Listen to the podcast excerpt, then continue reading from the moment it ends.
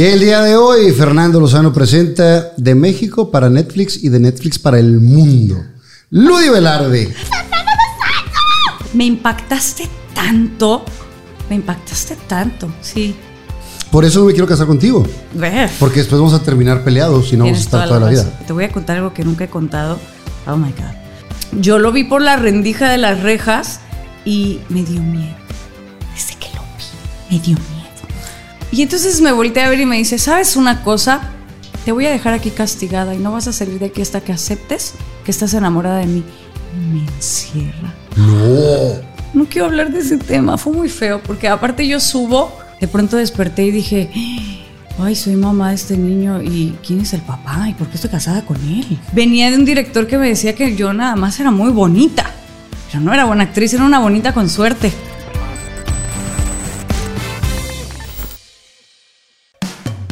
Foliati Casino. Viva Aerobús. Pest Busters. Chocolate Muebles. Las Malvinas. Gasolín. Presenta.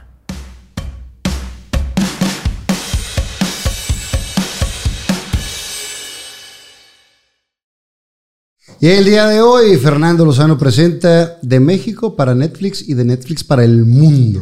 Ludi Velarde. Ana Ludivina Velarde. Así ¿Cómo es. estás? Muy feliz de verte, la verdad. Sabes que te adoro desde hace muchos años.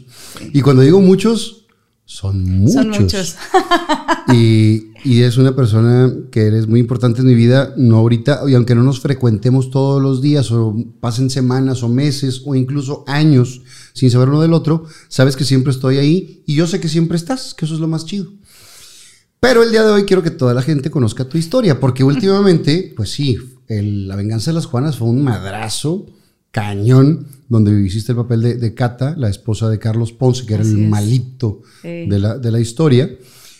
Pero antes de eso, hay muchísimo trabajo.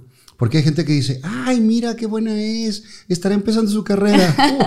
Oh, y llevas muchísimos años. Pero vámonos a los inicios. Naces en Nací en México, la Ciudad de México. sí. Eh, no digamos el año. No, No, se ¿para necesita, qué? ¿Para no qué? se necesita. pero. Eh, una Año ambiguo. Hija del doctor Velarde, Héctor Joel Velarde Mora. y de la señora. De a María Ludivina Lozano Leal, artista. Ay. Hermanos. Tengo dos, Héctor Joel Velarde y Diana Elisa Velarde. Y bueno, crece en una familia normal de trabajo, de valores, de principios en la Ciudad de México. Sí. Y después un día dice tu mamá, ¿sabes qué? Aquí tiembla mucho. Yo soy regia. Me voy para allá. ¿Cómo, cómo se conocieron tus papás? Fíjate que mi papá se conoce, mi mamá acompañó a una prima a México a no sé a qué, no recuerdo a qué, pero en el hotel había pues show en la noche y estando ahí apareció mi papá que dice que desde que la vio dijo con ella me voy a casar. Y fue y le dijo contigo me voy a casar y mi mamá dijo, ajá. Fíjate que esa, esa historia yo la, yo la he dicho varias veces, o sea, que una mujer digo, contigo me voy a casar, y, ¿Y no? hasta la fecha no ha pasado absolutamente nada. No, pues porque no me has dicho a mí, aquí que me encanta casarme. Ahorita llegaremos a esa etapa donde, donde como, como fichas, No, así, es broma, "Oh, no, otro no matrimonio, otro, otro, otro. Y no tengo nada que hacer, ¿qué hacemos hoy? Vamos a ¿Es una casarnos". rodilla o qué? Pero estamos en la infancia. Sí. Se vienen a Monterrey. Sí, nos vinimos a Monterrey. Mi papá no tenía pues amistades, no tenía nada en realidad, pero yo creo que fue una buena jugada porque aquí estaba mi mamá más segura. Tenía toda su familia, tenía hermanos, amigos, este, y, y mi papá finalmente era médico. Finalmente los médicos, Pues este, no tienen bronca de donde estén. Así que entró a Nova, creo, y le empezó a ir muy bien. Mi papá le fue muy bien. Mi papá fue director de calidad y subdirector de la Clínica 34. Él la fundó, él abrió esa clínica. Sí. Y, y es un. es Y la un Clínica tipo- 34, eh, no sé en, qué momento esté ahorita, pero la 34, ahí murió mi papá, en la 34. En ese momento, cuando mi papá se enferma, nos eh, hablamos con su cardiólogo y le dijimos, ¿volvíamos a mujer? No, ya no en la 34. Era la mejor, es la mejor. No de- sé todavía, pero Sí, sí. era la mejor equipada, los Sí. mejores doctores, todos los que tenían la consulta privada llena todos los días, todo el día, que consultaban los mejores hospitales, estaban ahí. Claro. Todos. Sí, no, mi papá es un, un genio. Es un tipo extremadamente inteligente. ¿Y de qué jugabas de niña? ¿Jugabas a ser actriz? ¿Jugabas...? Fíjate que este fue un proceso muy raro porque yo no me di cuenta que era actriz hasta, hasta mucho más grande. Yo de niña quería hacer todo lo que te imagines. O sea, un día era sirena, otro día no podía. Un día era sirena, otro día era inválida, otro día era ciega, otro día era astronauta y luego era A un árbol. jugabas. Y luego fui durante varios años doctora y entonces repartí medicamentos a todos los vecinos y las vecinas y eran muchas cosas. Yo tenía una mente. ¿Vivías en San Jerónimo? Eh, sí, primero, el primer, los primeros dos años viví en Mitras al lado de casa de mi abuela, en Mitras Centro, en Hermosillo, y luego nos mudamos a San Gemo, al lado, enfrente del Montessori. Y ahí es donde yo entro Sí. en la historia. Ay, sí. Yo estudiaba... Yo No, estudiaba no, espérame, no, entraste antes, Fer, porque yo te voy a decir una cosa. Cuando yo era muy pequeña, yo veía Érase que se era y yo decía, yo de grande voy a estar en Érase que se era y me enloquecía. Y de pronto un día pusieron el canal de Monterrey y vi las aventuritas de Pipo y te vi a ti y dije, ¡Oh! Es un niño actor. O sea, nunca se me va a olvidar lo que sentí cuando te vi con tu cantimplora, así como en el desierto. No recuerdo la historia, Era, pero. era como en la selva. Sí, era la selva, pero era te vi y dije, si él puede, yo también puedo. O sea, me impactaste tanto, me impactaste tanto, sí. Qué chido. Yo, mi- esa historia no me la sabía. Yo me sabía No. cuando yo estaba estudiando ahí en el Montessori, en San Jerónimo, y yo me juntaba mucho con Rogelio Montemayor, que era de mis mejores amigos, y vivía exactamente al lado de tu Pared casa. con pared. Ajá. Entonces, muchas veces saliendo de la escuela, cruzaba, porque estaba literal cruzando Sí. la calle. Y sabes que de repente cuando estoy por aquí de rumbos, paso. Me, me gusta Era ver la escuela, me gusta, me gusta zona. recordar esas historias. Y ahí conozco a la vecinita y dije, "Mm, la vecinita. La vecinita. Dije, la vecinita está, está bonita. Estaba bonita de chiquita. Siempre has estado bonita. Pero la vecinita era medio penosa. Sí. Porque llegaba, llegaba yo ahí y se encerraba. Ay, sí. O sea, queríamos jugar y te encerrabas. No podía verte, te tenía pavor. Sí. Pero pues yo era un niño bien tranquilo. Pero porque ya te dije, porque yo ya te había visto y para mí eras como un, un fue un parteaguas darme cuenta que se podía desde Monterrey, que alguien ya lo estaba haciendo y que era alguien afín a mí, parecido, este, niño, pelirrojo, o sea, fue para mí como... Fue como una oportunidad para mí. Tú me hiciste sentir que había oportunidad. Y estás ahí eh, estudiando primaria, secundaria. ¿Dónde estabas? ¿Dónde estaba? ¿En qué, en qué? Cuando, ¿Dó- cuando ¿Dónde yo estaba en el Mater, en el Instituto Mater. Ahora entiendo tantas cosas. Estabas- siempre estuviste ahí en Sí, soy del Instituto Mater, lo cual es maravilloso porque te, te abre la mente. Y aún así yo era la más rara del Mater. O sea, mis compañeros me dicen Ana, o sea, eras muy rara. ¿Cómo te decían, Ana? Ana Lu, Ok. Ana Lu, siempre fui Ana Lu. Me gustaba, estaba lindo. Ludivina no me gustaba tanto, la verdad. Pues de chavita no, pero ya de grande que entendiste que el nombre diferente funciona. Exacto. ¿Cómo te presentas artísticamente? ¿Como Ludivina Velarde? Ludivina ¿O Velarde. Ana Ludivina? Pues es que yo siempre fui Ana hasta que llegué a la ANDA a, a darme de alta en México y la señora, era una señora, me dijo, ay Ana, hay un millón de Anas, mi reina, y me las empezó a decir, no, Ana Claudia, no sé qué, me empezó a decir un millón de Anas y me dijo, ¿en serio quieres ser Ana? ¿No tienes otro nombre? Y le dije, Ludivina, no hay Esa. ninguna Ludivina. Y me puso Ludivina Velarde. Ahorita llegaremos hasta ese punto. Eh, secundaria y demás, ¿ya empezabas a hacer obritas en la escuela? No, jamás. Nada. Yo estudié baile en la Carmen Romano desde que nos vinimos a vivir aquí. Yo quería ser bailarina. así? Ok. Ese era como una de mis. de- ese fue mi plan A. Ser bailarina era mi plan A. Y bailaba, según yo, increíble.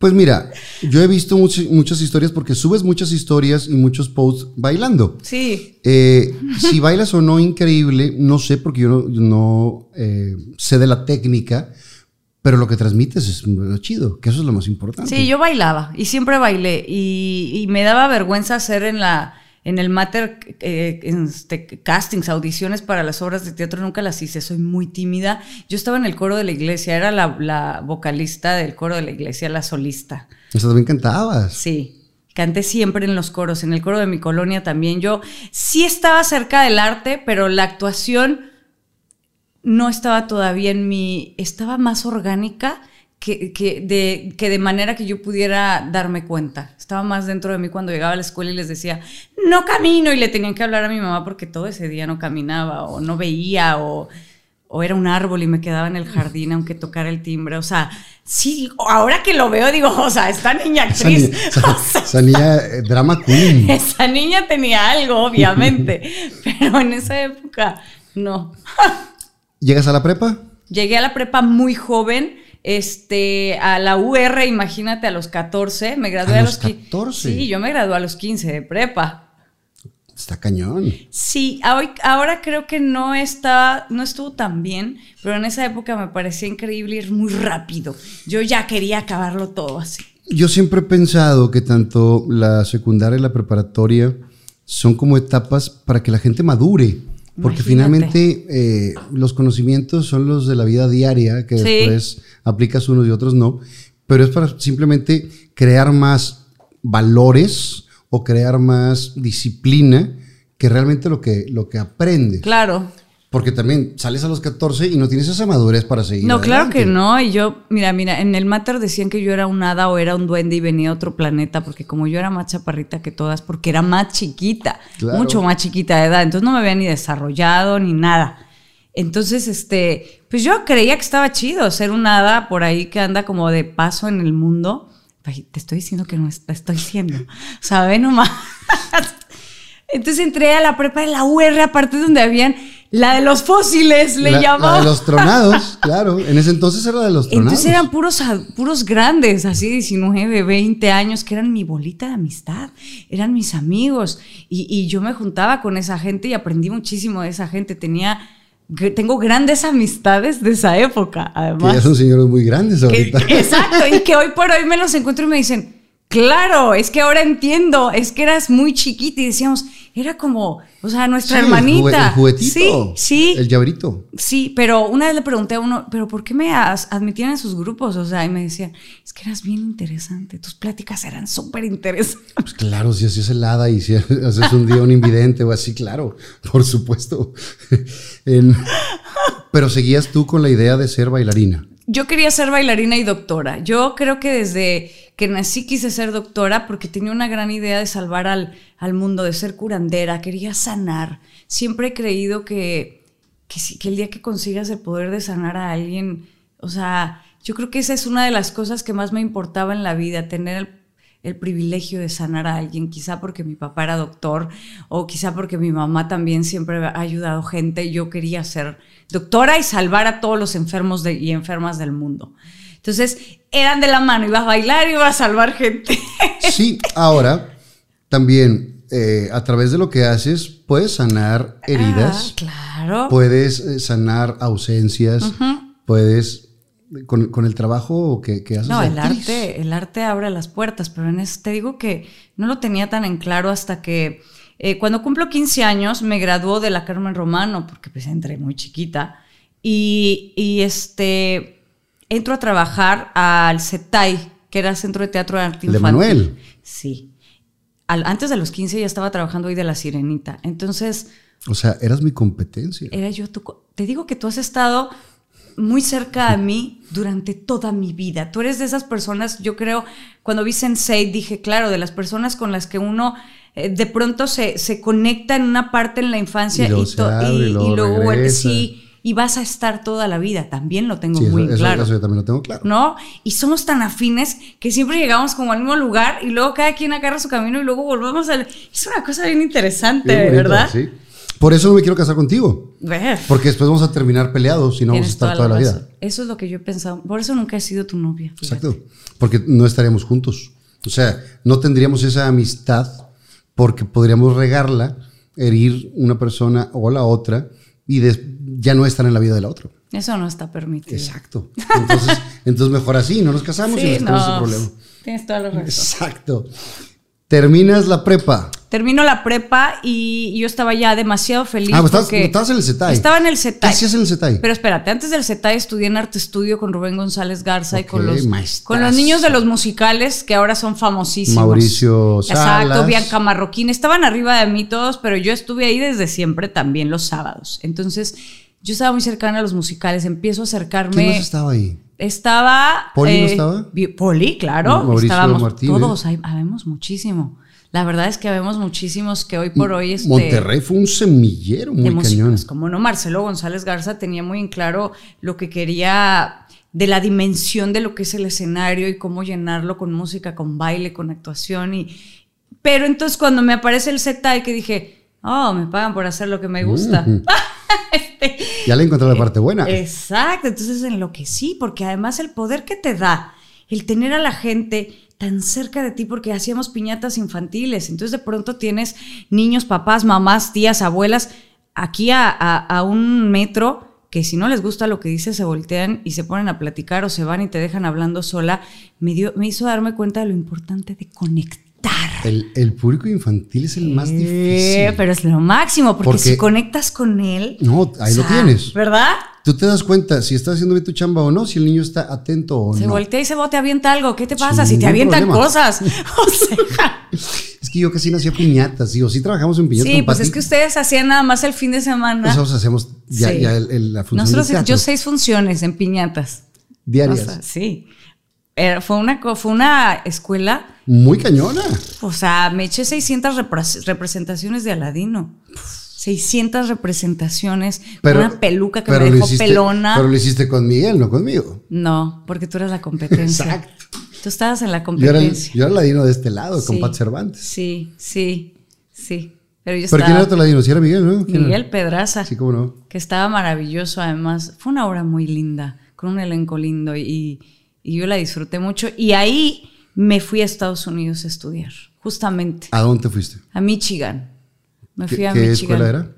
La Universidad de Artes de Michigan. Qué fregón. Y ahí me di cuenta que podía actuar hasta que estuve ahí. Yo creo que hasta que estuve ahí, porque yo cuando tenía 15 años empiezo a tener problemas en las rodillas, se me inflamaban cuando quería bailar, se me hacían unas bolas así de, se me quedaban entrincadas y no podía moverme. O sea, era una cosa muy rara, entonces me llevaron con un doctor y todo y el doctor dijo, pues mira, me acuerdo perfecto, me dijo, bailarina no vas a ser. Si quieres dar clases de baile, ser coreógrafa, seguir como que en la onda, la maestra de jazz, pero el régimen de bailarina ya no lo vas a tener. Ah, es un trancazo muy duro. Sí, sí, sí fue muy duro. Sobre todo porque yo iba tan rápido que a esa edad yo ya tenía muy en claro absolutamente todo, según yo. Sí, ya- O lo que sea, de tu vida. Ha sido completamente diferente, pero tenías tú esa, sí, sí, yo esa estaba, pero. meta. Pero si yo. Pero fíjate, ya había visto el maestro Fernando Lozano, que en paz descanse. Fernando Lozano eres tú, espero que nunca descanses. Es que O sea, hay otro maestro, hay otro maestro que es director de Fernando. Castillo. Ah. Que en paz descanse, que, que, que fue un gran maestro, me decía, Ludivina, no, perdóname, me decía, pero no vas a ser bailarina, eres actriz. Y yo, ¿qué? Soy bailarina. Uh, en contracción, ¿no? Soy bailarina. De verdad, ¿cómo que no? Y me tiraba al piso, ¿no? Y me decía, me estás haciendo una historia con el cuerpo. Es que eso no es bailar, me decía él. Me estás contando una emoción con el cuerpo y las bailarinas no cuentan emociones. Se conectan a la música de otra manera a la que lo estás haciendo tú. Y yo entonces yo me obsesionaba y decía, pero ¿cómo no? Y entonces cuando yo voy a, llego a Estados Unidos y digo, yo estaba en el, cuer- en el cuerpo de baile, pero dije, "Mm, voy a hacer un casting como actriz. Y entonces empecé a probar como actriz y empecé a pegar allá instantáneamente. O sea, allá era así como, ah, Ana, Ana Velarde, porque nunca pudieron decirlo divina, jamás. Ana Velarde, ella es actriz. Y entonces yo dije, ¿en serio?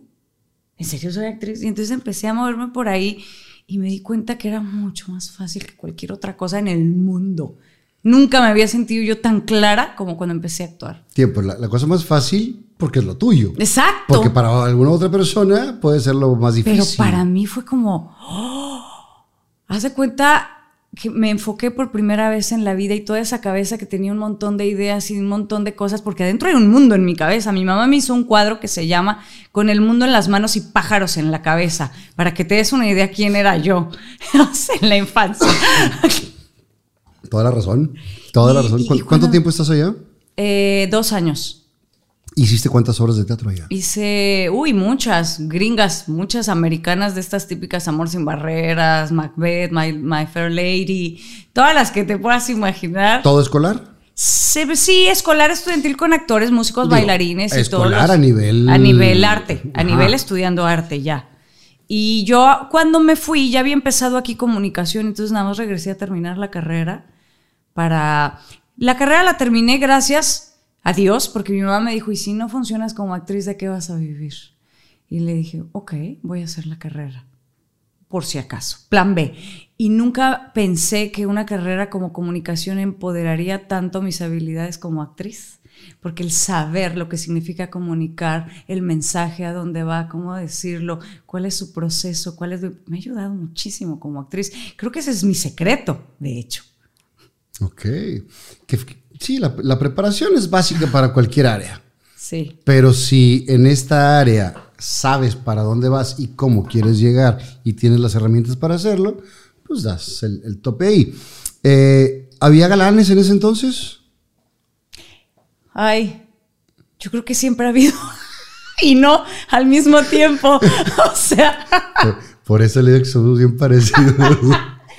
Yo, yo soy una romántica. Yo soy, yo, yo, yo soy una mujer antigua. A mí me gusta el romance y me gustan las cartas y me gusta el, el te quiero y sin ti no puedo, pero El sí puedo y me levanto y, y somos, pero no seremos, pero estaremos juntos para toda la eternidad. Pero tú eres de las que piensa que el amor es una utopía o realmente crees que el amor existe o crees que nada más es la parte química del enamoramiento No, o no, estás no. enamorada del enamoramiento. No, no, no, no, no, no, no. Yo, yo amo, yo creo que yo al revés, creo que más bien soy una persona con muy poco apego.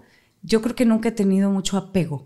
No, no es una cosa que tenga cerca de mí, no es una emoción y un sentimiento que yo maneje. Por lo tanto, mi forma de amar siempre ha sido desde la libertad y desde un modo mucho más incondicional y eterno. Entonces no me importa si no estás conmigo, puedo amarte aunque no te vuelva a ver y continúo con mi vida como si nada, aunque tú tengas lo tuyo que hacer y yo lo mío, ¿me entiendes? Pero, pero también te he visto ilusionada. ah, no, bueno, Muy es que feliz y eso demás. es muy lindo. Sí, y, y después a los 15 minutos estar aburrida. o sea, también he visto que, mm, ¿sabes qué? Mm, No, pero no, bueno, espérame. No, no, no, es que a lo largo de mi vida me he dado cuenta que a veces uno quisiera sentir cosas que no siente y juega el juego, porque es un juego muy lindo y entrar en ese papel que también lo sabes hacer muy bien es muy lindo y tú puedes quedarte ahí toda la vida si quieres, pero hay un momento en el que te confrontas y dices, ¿qué tanto es cierto de lo que yo recuerdo? Fíjate, te voy a contar algo que nunca he contado. Oh my God.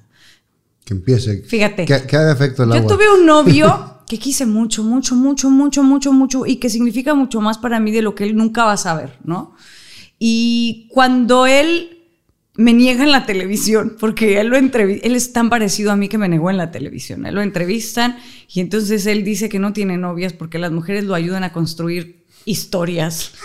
Son sus musas. Mientras yo estaba sentada con toda mi familia viéndolo, porque todavía me dijo, veme, voy a salir en la tele Corte a todos viéndote así. todos me voltean a ver y yo dije, oh my God. Entonces mi mamá me voltea y me dice, no sabe ni lo que dijo. O sea, porque vio mi cara y me dice mi mamá, ¿quieres que te lleve mañana al aeropuerto y vas a terminar con él? Y le digo, sí, por favor. Y mi mamá, que es mi cómplice, me llevó al aeropuerto a las 6 de la mañana para que yo fuera a cortar a ese novio que vivía en México y yo todavía vivía aquí, hace muchísimo, yo muy joven. Entonces, llego a las siete y media a su casa a tocar. ya me imagino esa escena. O sea, pero yo recuerdo que conocí a alguien en el avión al que le venía contando la historia y me hice súper amiga de él porque yo le decía, y entonces no supo. Entonces yo escribí una historia que se llama Se te olvidó decirme adiós en ese avión que hablaba de eso, ¿no? Y entonces voy a terminar con él, me abre su roommate, todo el mundo ya sabía que iba porque todo el mundo se dio cuenta de lo que dijo, ¿no? Entonces... Y lo hizo nada más porque, porque da bien, por pose, por... Exacto, porque también era muy joven, porque iba a pegar como cantante, porque era eh, la inauguración de su disco, porque no quería, porque le dijeron que no dijera que tenía novia, porque te parece bien padre decir esas cosas. Yo lo entiendo y lo entendí toda la vida. Si te lo hubiera dicho y hubiera estado negociado, no hubiera habido problema. Es que no hubo problema, es lo que te quiero contar. Cuando, él- cuando llego ahí y él abro la puerta y está dormido en su litera, porque aparte tenía literas, ay no, era una casa divina donde vivió un montón de, de gente que hoy es muy famosa, así que no voy a mencionar ninguno de esos nombres. Este, y me volteé a ver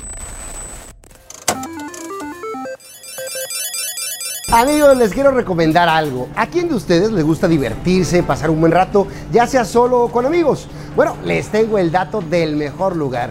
Visita Foliati Casino. Ahí te van a papachar con el mejor servicio y la más amplia variedad de máquinas de última generación, como Cash Express Luxury Line, Wheel of Legend, Olympus League y muchas otras más. Además de mesas de Texas Golden, Blackjack y Tricker Poker entre muchas otras. Pero si lo tuyo son los deportes, ingresa a la apuesta de tu equipo o atleta favorito en el área de Sportsbook o visita su restaurante Amuletos, donde encontrarás deliciosos platillos a la carta y un amplio buffet de lunes a domingo. Y así, tú como yo, visita Foliati Casino y atrévete a ganar. Los esperamos en cualquiera de nuestras tres sucursales de Nuevo León.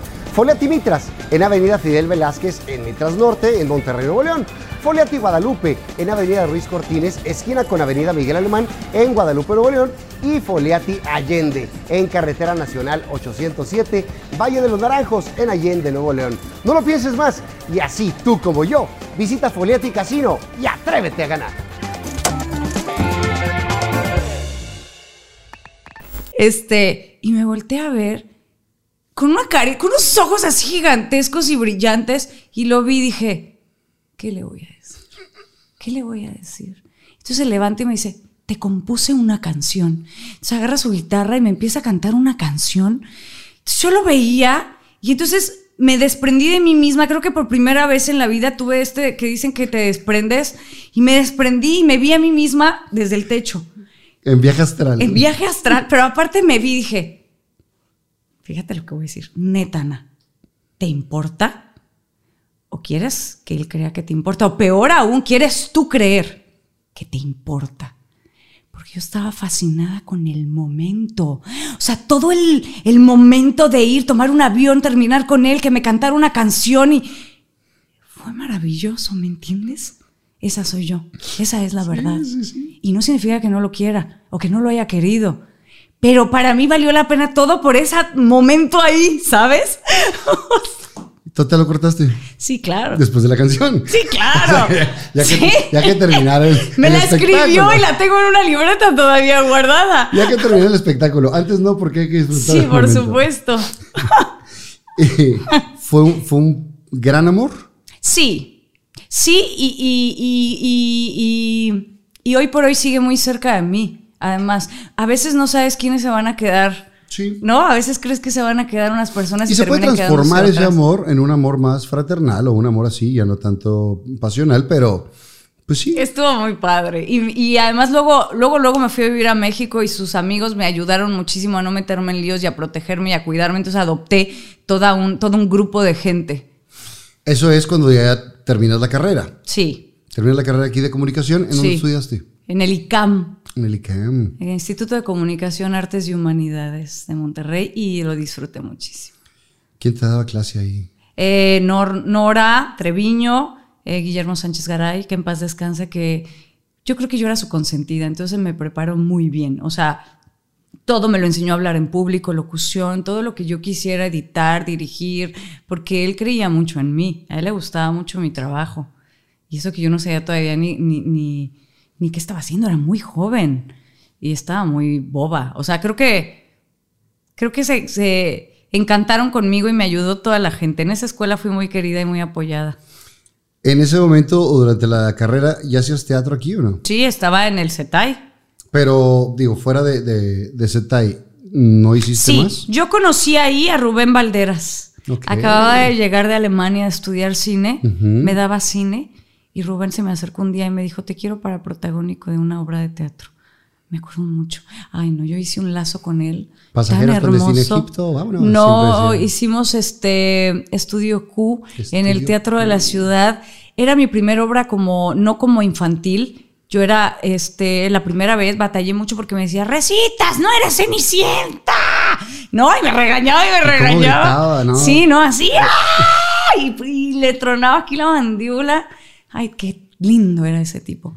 Y entonces ahí aprendí con Juan Benavides, Mauricio Ate. Juan Benavides salía conmigo y me cargaba y corríamos todo el escen todo, todas las butacas porque la salida era triunfal de esa obra de teatro. Y, y fue una gran experiencia. De hecho, yo recibí el premio porque ganamos un premio y ese día llevaba falda. él. Entonces me dijo, Ludivina, por favor, recoge el premio, porque el con Palette tuve que recoger el premio y yo. Estudio Q, que se ha puesto Sí. muchísimas veces. De Vicente Leñero. Sí, y no. es una historia bien interesante que hoy por hoy es Sigue muy vigente, rara.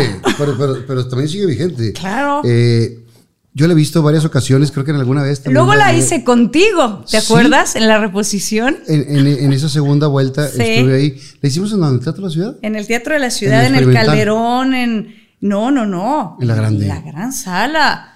Claro, esa fue la segunda temporada de Estudio Q, donde tú hacías el papel que había hecho Mauricio Atri, ¿no? Sí. Hey, estabas tú, Alejandro López. Esa fue la segunda, la segunda versión años después. La primera versión eran, pues, este...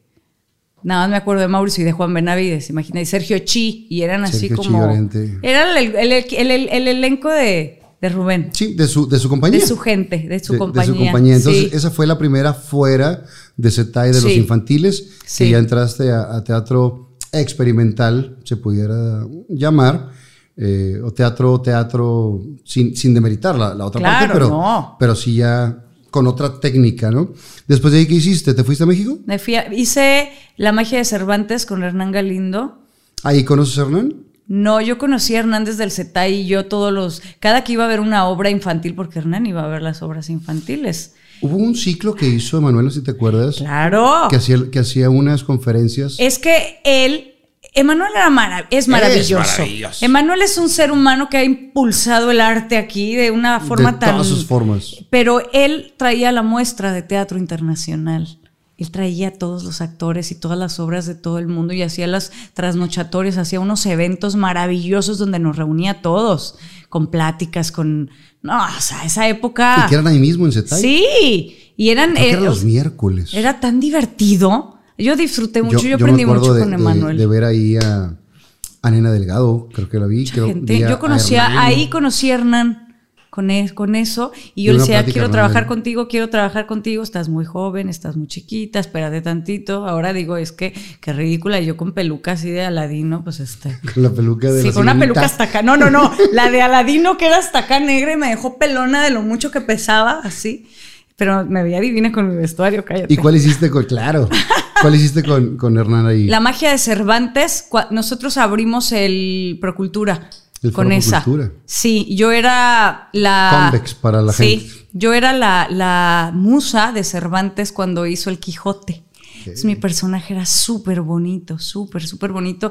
Y Cervantes era Luis Lauro Garzaduque y nos maestro. Él decía, me el- hace reír porque yo, pues tú me conoces. O sea, yo puedo mantener así, pero si estoy de espaldas estoy haciendo caras, exacto. Entonces eran puros Héctor Díaz Bortoluzzi, puro actor así, De gigantesco, grandes. Yo estaba con todos ellos, yo aprendí, yo he tenido mucha suerte. La verdad Mucha es que suerte. has trabajado con grandes. Y ahí, de, el año siguiente me dio Los árboles mueren de pie con Ofelia Guilmain.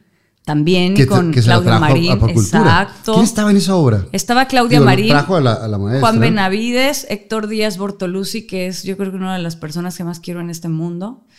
Estaba eh, Ma- eh, Mirna Cora, su esposo Virgilio, Virgilio. también. No, no, el elenco O sea, era. maestrazos. Sí, Claudia Marín y, y un chico de Guadalajara que era de la bolita del- de ese novio que yo tenía. Entonces, se cuenta que todo estaba cerrado, todo estaba con lo, todo era, lo- todo era Todo parte de lo tenía- mismo. todo tenía un porqué. Sí.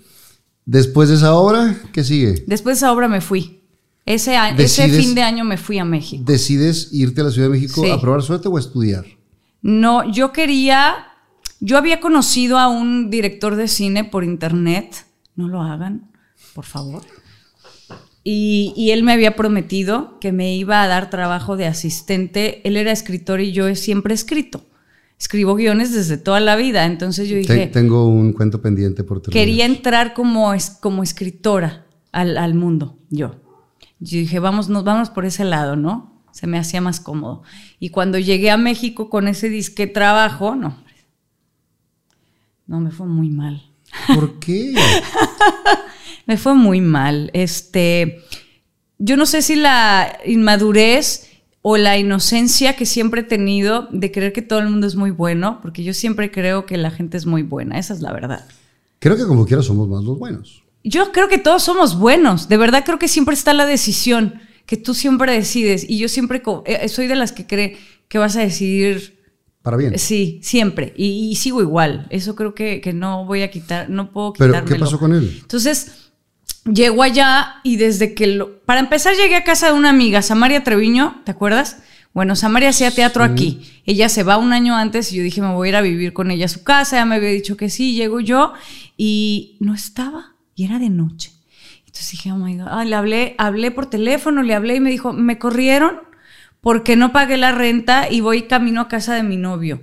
Pero si quieres, vente a casa de mi novio. Y dije, ¿cómo crees? Entonces le hablé a mi mamá y le dije, no tengo dónde dormir. O sea, era de noche. Porque aparte yo me había echado el pleito de, me voy a ir, yo puedo sola. Ya sabes, ¿no? Entonces, y a la primera. Le hablé y le dije, no, no sé dónde voy a dormir, no quiero ir a casa de mi abuela y no tengo a dónde ir. Y entonces mi mamá le habló a Marilena Chapa y Marilena Chapa, que en paz descanse, que también fue muy importante en mi vida, me prestó su departamento en Patricio Sanz como dos meses y fue por mí hasta su asistente y un departamento precioso con fotos de Octavio Paz y no, no, no, o sea, yo rayada, sí. En la gloria. Sí, departamento divino. Y ese día, al día siguiente, yo tenía que ver a ese director. Y yo me acuerdo perfecto, híjole, es que me da mucha cosa y porque esto yo nunca lo he hablado, pero yo lo vi por la rendija de las rejas y me dio miedo. Desde que lo vi, me dio miedo. Pero dije, no, ya estoy aquí. ¿Sentiste sí. E-, esa vibra rara? Sí, siempre he sido muy buena para detectar. Mi intuición siempre, por eso yo creo que la vida me ha protegido tanto. El problema es que no le hacemos caso. No le hice caso. Entonces dije, no, no, pues sí voy a ir. Y fui a comer con él y me llevó a los toros, cuando yo además soy pro animales. O sea, desde que estaba yo ahí en los toros decía, ¿qué estoy haciendo? ¿Qué estoy haciendo aquí? ¿Qué estoy haciendo aquí?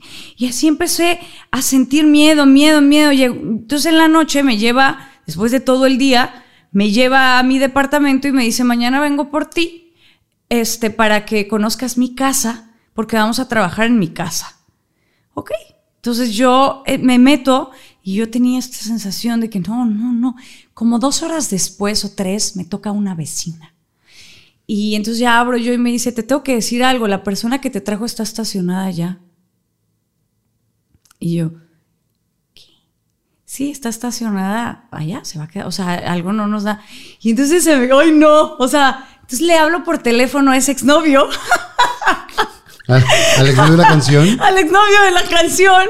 Y le digo, tengo un problema muy grave, me vine a vivir a México no me digas, le digo, sí, pero ese no es el problema. El, problema, es que hay un tipo afuera. Exacto. ¿Qué hago? Y me dijo, aguántame tantito, ahorita vamos por ti. Entonces van por mí, entraron como a la cochera, me meto a escondidas y me sacaron y esa noche dormí en su casa, con todos sus amigos que te digo que ahora... Y entonces yo me acuerdo perfecto que toda la noche él habló conmigo en su litera, me acuerdo mucho que me decía, a ver Ana, hay de dos sopas, las mujeres que saben torear y las que no. Ya viste el problema, tú sabes de qué tamaño es el problema porque lista si eres. ¿Puedes torearlo o no? Y entonces yo pensaba, ay no, o sea, no, sé, yo estaba abrumada, pero me acuerdo un chorro de él diciendo, ¿puedes o no torearlo? Y dije, sí puedo, claro que puedo, ¿cómo no? Entonces, al día siguiente en la mañana le di las direcciones a todos los de esa casa, les dije, por si hay algún problema y no regreso, aquí voy a estar. Sí. O al menos. Yo espero. cuerpo. Oye, pues ahí voy, ¿no? Llego en la mañana, me subo con el tipo, me llevo a su casa. ¿No le cuestionaste? No, porque yo te repito que yo no estaba bien de la cabeza. Era, era, es que mi era muy inocente y no tenía la, madurez ni, la, perspectiva. Y además estaba necia con demostrar que sí podía yo sobrevivir la primer maldita semana en México. O sea, además, no me. O sea, ¿estás de acuerdo? Entonces llego y me vamos a mi ático, porque ahí es donde. donde yo trabajo, ¿no? ¿Qué, edad tenías? Ay, no, 20, 20. No quiero hablar de ese tema, fue muy feo, porque aparte yo subo y la casa, el ático parecía como un mausoleo de mujeres, de, de actrices que hoy por hoy son famosas y que en esa época ya lo eran. Y entonces, esta, con esta estuve, con esta estuve, con esta estuve, con esta no sé qué, esta la, la grave encuerada, y me empieza a platicar de todas las actrices que, que, tenía ahí. gente que yo, que yo ¿Admirabas o Sí. conocías, sabías de Entonces ellas? me fui asustando mucho. Entonces volteé a verlo y le digo, ay, no, nunca se me va a olvidar. Le digo, ay, qué padre que has tenido mucha suerte. A mí, la verdad, como no me gustan los hombres, pues sería imposible. Porque no supe qué más decirle. La sacaste muy bien.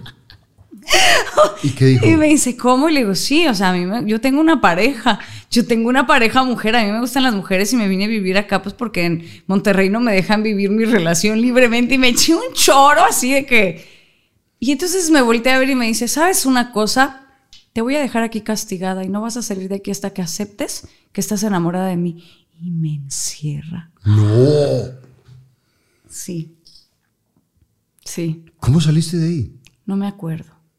Tengo muchas partes bloqueadas. Y a veces, hace poco lo hablé porque querían que lo denunciáramos porque hay varias actrices que se unen a esa lista. Pero no, no, sé, tengo bloqueadas muchas partes. Recuerdo que tenía un perro que me cuidaba, gigante pastor, en la puerta y yo oía al perro respirar. Este, ¿Tampoco recuerdo, sabes cuánto tiempo estuviste ahí? no, pero sí llegaron a rescatarme mis amigos de Guadalajara. Porque habías dejado la dirección. Sí, llegaron por mí. Nos dijo que viniéramos por ella y me O sacaron sea, ¿estás de de ahí. acuerdo que, que hubiera podido ser una cosa muy fuerte? Sí, sí. Y a veces me pregunta mi mamá, ¿abusó de ti? Le digo, no. Pero sí, porque siento un dolor, una, un, algo se a me lo mejor quebró. no abusó no físicamente, físicamente, pero, emocionalmente, por supuesto que te hace un daño. paralicé. Para, o sea, todavía, te juro, yo no lo volví a ver jamás porque al día siguiente este, le hablé a mis papás y Vicky de la Piedra, Vicky de la Piedra, que es un ser humano maravilloso, que era muy amiga de mi mamá, le habló a una amiga de ella y me fui- a una hermana de ella que en paz descanse, que ya se murió, y viví en su casa. Me fueron a esconder, a- yo no podía ni salir a la O sea, no- calle. y- y no regresaste al Sentía departamento de que me, no, no, no, no, no. O sea, yo me volví loca, pero no me quería regresar. O sea, mi mamá me decía, regrésate. Yo decía, no, tengo que poder salir de esta. Es- me sentía como paralizada y decía, yo tengo que poder salir de aquí. Entonces, ellos, eh, mis papás arreglaron, mi papá arregló con ese tipo, le dijo que yo me había ido a vivir al extranjero, que así era yo, que cambiaba. O sea, ellos lo arreglaron, ni siquiera sé cómo lo arreglaron, pero lo arreglaron mis papás. Está muy fuerte esa Sí, historia. sí, nunca la había contado en público. ¿Y la, y la- y la trataste alguna vez en terapia? o Sí, algo? muchos años después, porque claro, uno cree que se lo puede tragar y puede continuar y luego vas cargando y más. no sí, son- no son sí. Y, y- y un tiempo después me lo encontré, no a él, pero me pidieron para una película súper importante un par de años después y cuando pregunté quién me había pedido, me dijeron el director vio tu foto y te quiere de protagonista. ¿Y quién es el director? Y me volvieron a decir el nombre. y- o sea, no. ¡Ay, no! Ahora, un ser tan enamorado de la vida y del amor, ¿cómo vuelves a creer en el amor cuando te están haciendo o cuando tienes una experiencia como esa? Yo creo que, que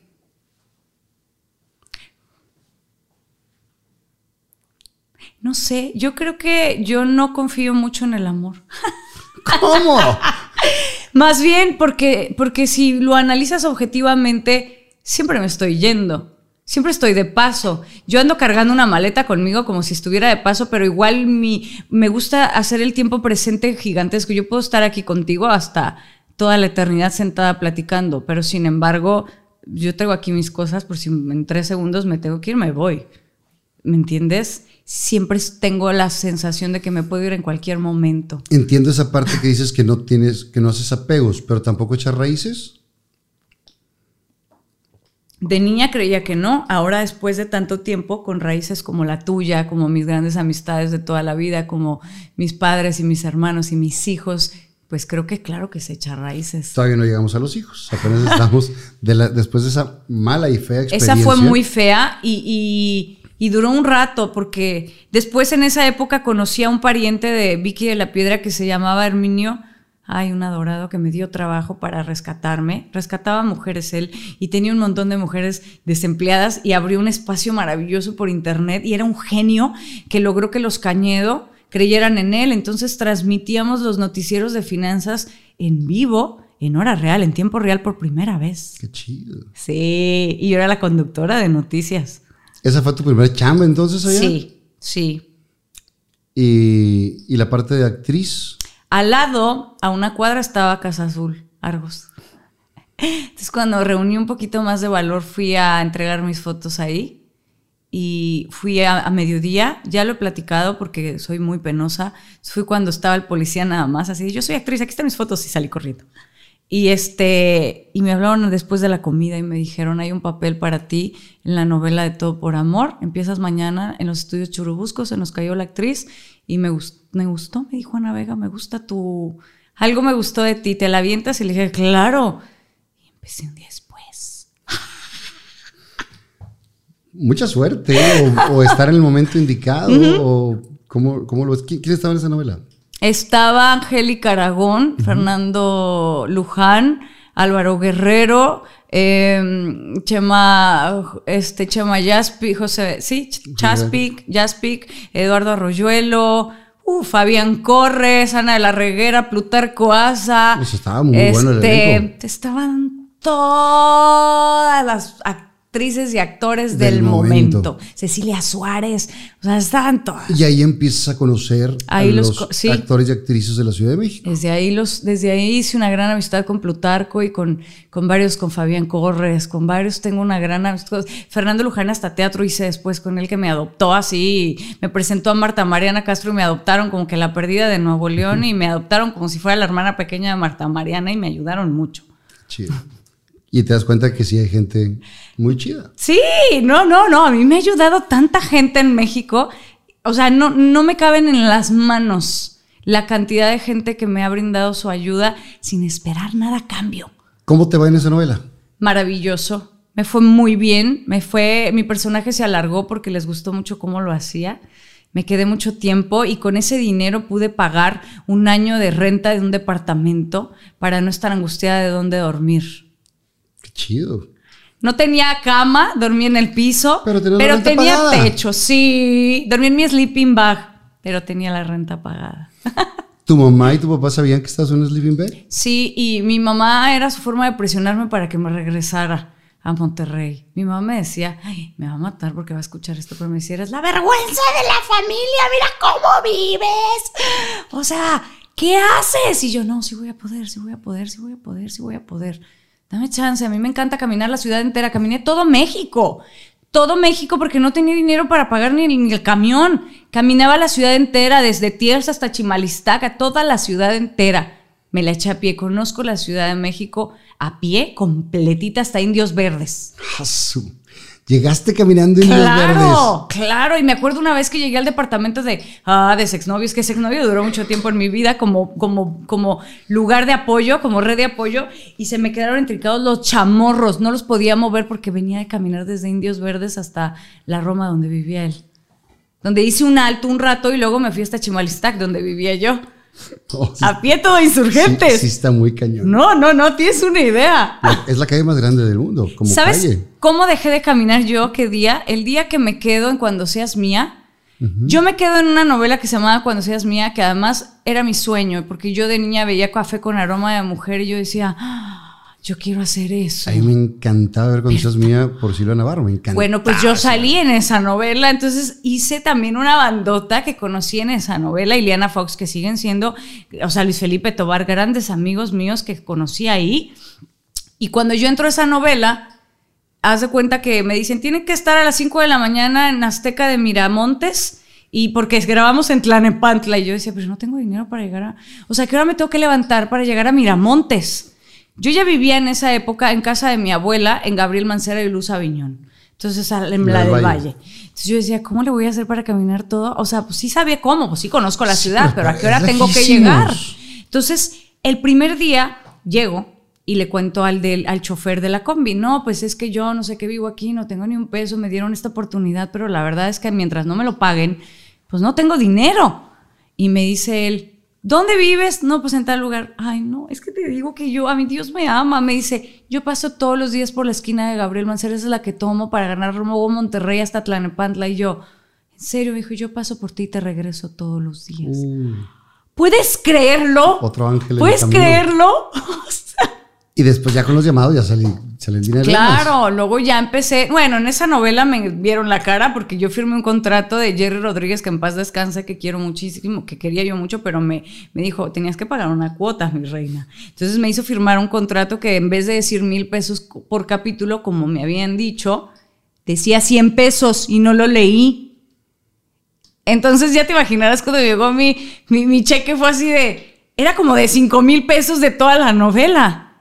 Cuando hubieran sido. O sea, eran 100 mil pesos de la ANDA y ellos me dieron 5 mil pesos. Estuve seis meses en esa novela. Qué fuerte. Que además no hablaba hasta que. Ay, no, es que estoy recordando que Rodrigo Abed, que también es un gran ser humano, de verdad, y lo quiero mucho. Yo era su secretaria. Entonces un día me dijo, oye, Ludivina, ¿por qué no habla tu personaje? Le digo, no sé, yo estoy aquí muda. Y me dijo, vamos a hacer una cosa porque yo sé que tú eres buena actriz. Vamos a jugar tú y yo. Te voy a poner nerviosa, que se te caigan las cosas, te voy a gritar, golpear con la puerta, es todo lo que tú quieras y yo lo voy a meter en las escenas. Y entonces él hizo que mi personaje existiera. Que creciera tu personaje, Sí. que, que se notara. Sí, Qué chulada. sí. ¿Y en el amor? Esa novela la dirigió con el que me casé, el papá de mis hijos. Ah, ahí, pa- pa ahí lo conoces. Sí. ¿Y se da un flechazo? ¿Fue de poco a poco? ¿Cómo fue? A mí me gusta mucho la gente talentosa. Me gusta la gente inteligente, me fascina. O sea, el físico a mí no me importa mucho. Poquito, tampoco. Pero el, el talento me capta de Sí, tal eh, eh, forma esa- que pudiera entiendo. precioso a alguien que no lo esté. Pero ¿cuánto tiempo también dura eso? Porque también te aburres. El papá de mis hijos era un tipo de 1,90 con una voz bellísima y dirigía maravilloso. O sea, y dirigiendo una novela sin chicharo donde había puros grandes actores, pues o sea, yo- a mí se me caía la baba. Claro. La verdad, o sea, él decía, aquí vas a no sé qué, y yo decía, ok. Y tenía su sequito de fans, o sea, él se metía a su camper a la hora de la comida y se sentaban afuera varias actrices que no voy a mencionar sus nombres, que eran sus fans. Es que estaban buscando Claro, conquistarlo. conquistar. A mí de plano un día me subo a la combi ya que me iba y me dicen, aquí están tus libretos de mañana. Y en la de atrás, que viene, esta persona, me gustaría invitarte a cenar. Si aceptas, mándame tu teléfono. Por aquí mañana. Y yo dije, ¿qué pa-?" O sea, pero entré en shock así de, ¿qué? Así fue como se dio el Sí. acercamiento. Entonces en un principio nos veíamos a escondidas, porque claro, ese era un ambiente muy serio en el que además él era un director muy serio. No hablaba con nadie, él realmente era un director que tenía, te digo que se sentaban alrededor de la combi a ver si salía. y él no. No, nada. Entonces empezó a, empecé así. Me gustaba mucho de él que era muy bueno para todo. O sea, él, él ya había comprado los boletos, era muy anticipado, era de los- es de esas personas que si llega a tu casa y algo se cayó, te lo arman otra vez todo. Tenía. te- te- tipo muy Arreglado, te Sí, arreglaba el mundo. Sí, Y te enamoras de él. Sí. Empiezan a ser novios. Sí. Y todo miel sobre hojuelas. sí. Ok. Yo creo que pasaban muchas cosas en mi, en mi vida muy complicadas cuando él llegó a mi vida. Eh, se acaba de morir mi mejor amiga en un accidente automovilístico, Joana de la Cruz, la hija de Cristina Sada Salinas.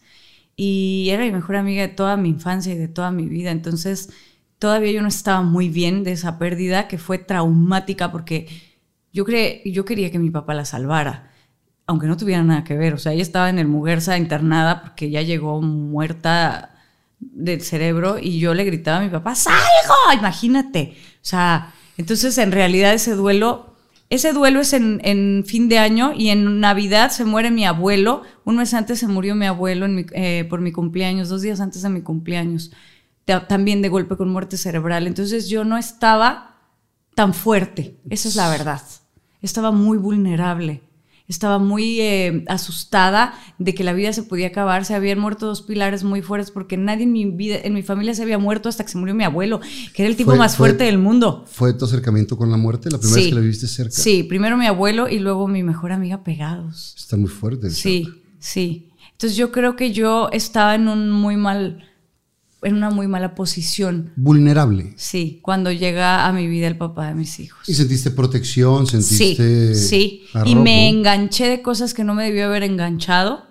Y fue, me di muy rápido a una relación que a lo mejor si le hubiera dado más tiempo no hubiera fructiferado. Ahora, qué bueno que lo hizo, porque si no, no tendría mis hijos. Exacto. Pero la verdad es que fue muy rápida mi, mi, mi, mi aceptación de un compromiso y de todo. ¿Cuánto tiempo duraron de novios?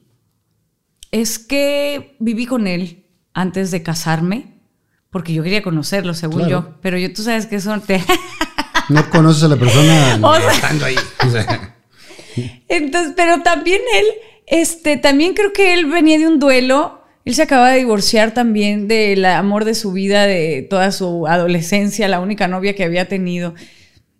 Entonces creo que ninguno de los dos éramos. no, era buen, no era buen momento. No, no, estaban- no, y tampoco fue un buen match, este, para nada. Y, y- y no lo vinimos venir y no supimos cómo manejarlo y, y se cayó el castillo horrible. Pero es hacia donde iba, que hay etapas de enamoramiento o de emoción y no de ese amor real, que el amor real para mí es mucho más pensado. Claro. Y, y lo trabajas día con día. Esa fue la única vez que me pasó así. No esa parte de la emoción. Sí, no, y además yo ya me veía, yo decía, yo con él me parecía tan talentoso, y decía, yo voy a estar produciendo cosas maravillosas, yo voy a hacer el casting, voy a escribir los guiones, él también, vamos a... Entonces, un gran o sea, equipo. yo ya me veía así en Christian Bach y Humberto Zurita, o sea, en los Arieles, o sea, el equipo dinamita y no se dio nada de eso, no. ¿Cuánto tiempo duraste con él? Eh, cinco años, Y en esos cinco años nacen tus hijos, sí. Que son tu Ay, adoración. no, no, no, no, o sea, lo mejor que me pasó en la vida sin duda son mis hijos. ¿Cómo te enteraste que estabas embarazada? ¿Lo estaban buscando? Eh, mm, más o menos, porque... Digo, si le das todos los días en algún momento. No, no, no, no, no. Yo Pero- tenía, fíjate, yo, yo, a mí, según esto, yo nunca iba a poder tener hijos y ya sabes de esas Es que cosas que te las dicen a cosas las que mujeres. muchas mujeres y hombres también en este medio van postergando la maternidad o la paternidad por el trabajo. Ese es- si- Ay, si me- después, sí, claro. Después, no sé qué, ahorita me tengo que concentrar en esta chamba. Y si no pasa así de que sucede. ¿Verdad? no, no así, así, yo creo que, yo creo que si lo hubiera pensado bien, no, no tendría hijos, porque no estaba en mis planes así como fríamente. Yo quería ser una actriz que anduviera por todo el mundo haciendo un montón de cosas y viajar sola como gitana con mi mochila. Ya te dije, yo cargaba las tres cosas que necesitaba en la bolsa siempre. Ya ahí están todavía. Sí, así sigo. Pero ahorita tengo, o sea, no los traigo a los hijos allá adentro, así que claro que tendría que regresar a mi casa. por lo menos por ellos. por ellos. Y entonces, este, em, em, yo tomaba pastillas porque si no tomaba pastillas no me bajaba jamás. Esa era como que Ludivina no va a tener hijos nunca porque no tiene, no ovula y ya sabes, ¿no? Según esto, según esto. Entonces me las me quitan las pastillas porque yo le digo a un ginecólogo, yo quiero tener hijos pronto, algún día. Entonces me dice él, bueno, pues vamos a quitártelas, tienes menopausia precoz, no creo que puedas tener hijos, pero vamos a ver en un año con un tratamiento, pero primero hay que quitártelas para que, ah, muy bien, ok, pues me quito las pastillas y a los dos, tres meses voy a, a hacer a prueba de vestuario una novela que yo estaba haciendo, que, sea, que yo iba a empezar, que se llamaba Un Nuevo Amor, en Azteca, que era el estreno de Cecilia Ponce, y estaba Sergio Bazáñez, con el que yo había estado en Cuando Seas Mía, hay mucha banda, ¿no? Que además estaba muy interesante, ¿no?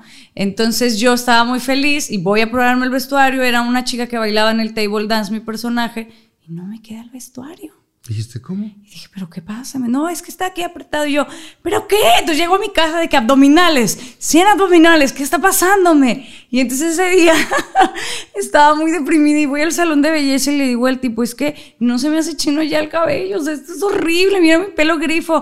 ¿No estarás embarazada? Y le digo, ¿qué? Claro que no, yo, yo tengo menopausia precoz. Yo no me puedo embarazar. Pero ¿hace cuánto que no te baja? Le digo, ah, no, tres meses, pero no pasa nada porque a mí cuando no estoy tomando pastillas no me bajan nunca. Yo creo que si no se te enchina el pelo podrías estar embarazada. Y le digo, déjame, voy a Samos. Y voy a Samos, ahí estaba en Perisur, voy a la tienda. Tres, ¿por qué no? Me compré tres. Dije, de una vez vamos a comprarnos tres.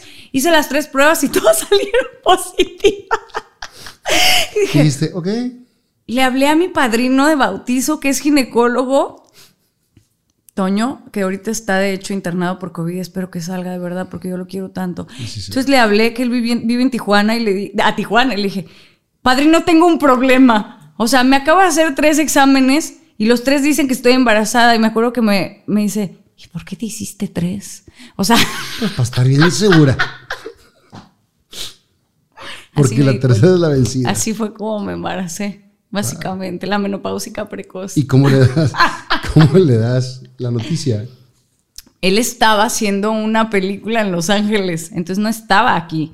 Entonces cuando regresa, venía los fines de semana, estaba grabando algo bien padre este, con Arau, él era el productor de un cortometraje que estaba haciendo Arau. Entonces cuando regresa le digo, pues que estoy embarazada y se puso a llorar y todo. Fue muy lindo porque él sí quería tener hijos. Entonces sí fue, sí, ese fue muy lindo y, y fuimos muy No, felices. claro, y te cambia la vida totalmente. Y yo me eché la mitad de la novela hasta que de plan. Era una cosa esa novela. O sea, Fides Velasco, que era la productora de la novela, de pronto hacía a media mañana decía, corte, vayan a traerle un pan a Ludivina porque le está sonando la panza. O sea, me sonaba mientras grababa de que.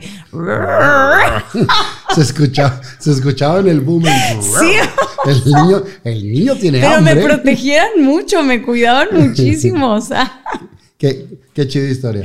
Salud Sí. por eso. Salud. Salud. En estos tiempos nos hemos dado cuenta de la importancia de la limpieza en nuestro hogar y los espacios de trabajo. Por eso te quiero recomendar Pest Busters, especialistas en control de plagas y sanitización. Tenemos tecnología de última generación para erradicar plaga de termitas pre y post construcción, insectos rastreros y voladores, roedores, serpientes, plagas de jardín y todo tipo de soluciones para que tus espacios estén libres de plagas y de enfermedades. Estamos convencidos de que nuestro entorno debe ser el más seguro y es por eso que te ofrecemos un servicio de protección con los mejores productos y los mejores métodos. Damos servicios en todas las áreas, en la industria, bodegas, comercios, residencias y fraccionamientos, restaurantes, escuelas, parques públicos, hospitales, gimnasios y dependencias de gobierno. Mándanos un WhatsApp al 81 81 81 01 88 o nos puedes contactar a través de las redes sociales que están apareciendo en la pantalla y también como Pest Busters México o a los números que aparecen en la pantalla.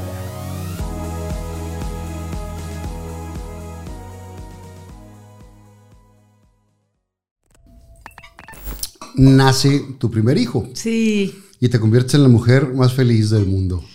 Fíjate que eh, no, yo creo que me vino una depresioncilla y digas. yo creo que me di cuenta que, que iba muy rápido cuando nació mi hijo. Pero ibas muy rápido en toda tu vida. Exacto, por eso te digo, fue un momento para mí muy importante porque de pronto desperté y dije, ay, soy mamá de este niño y ¿quién es el papá? ¿Y por qué estoy casada con él?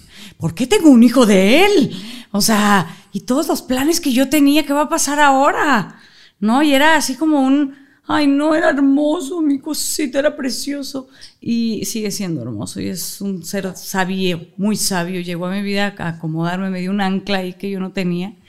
Pero sí fue como, como complicado el parto y, y el tenerlo y el... Yo empecé a trabajar luego, luego recién nacido él y los tuve pegados, así que cuando me volvieron a hablar de Azteca, de que, ay, para esta novela al cabo ya tuviste a tu hijo, dije, ya tuve dos, pero gracias.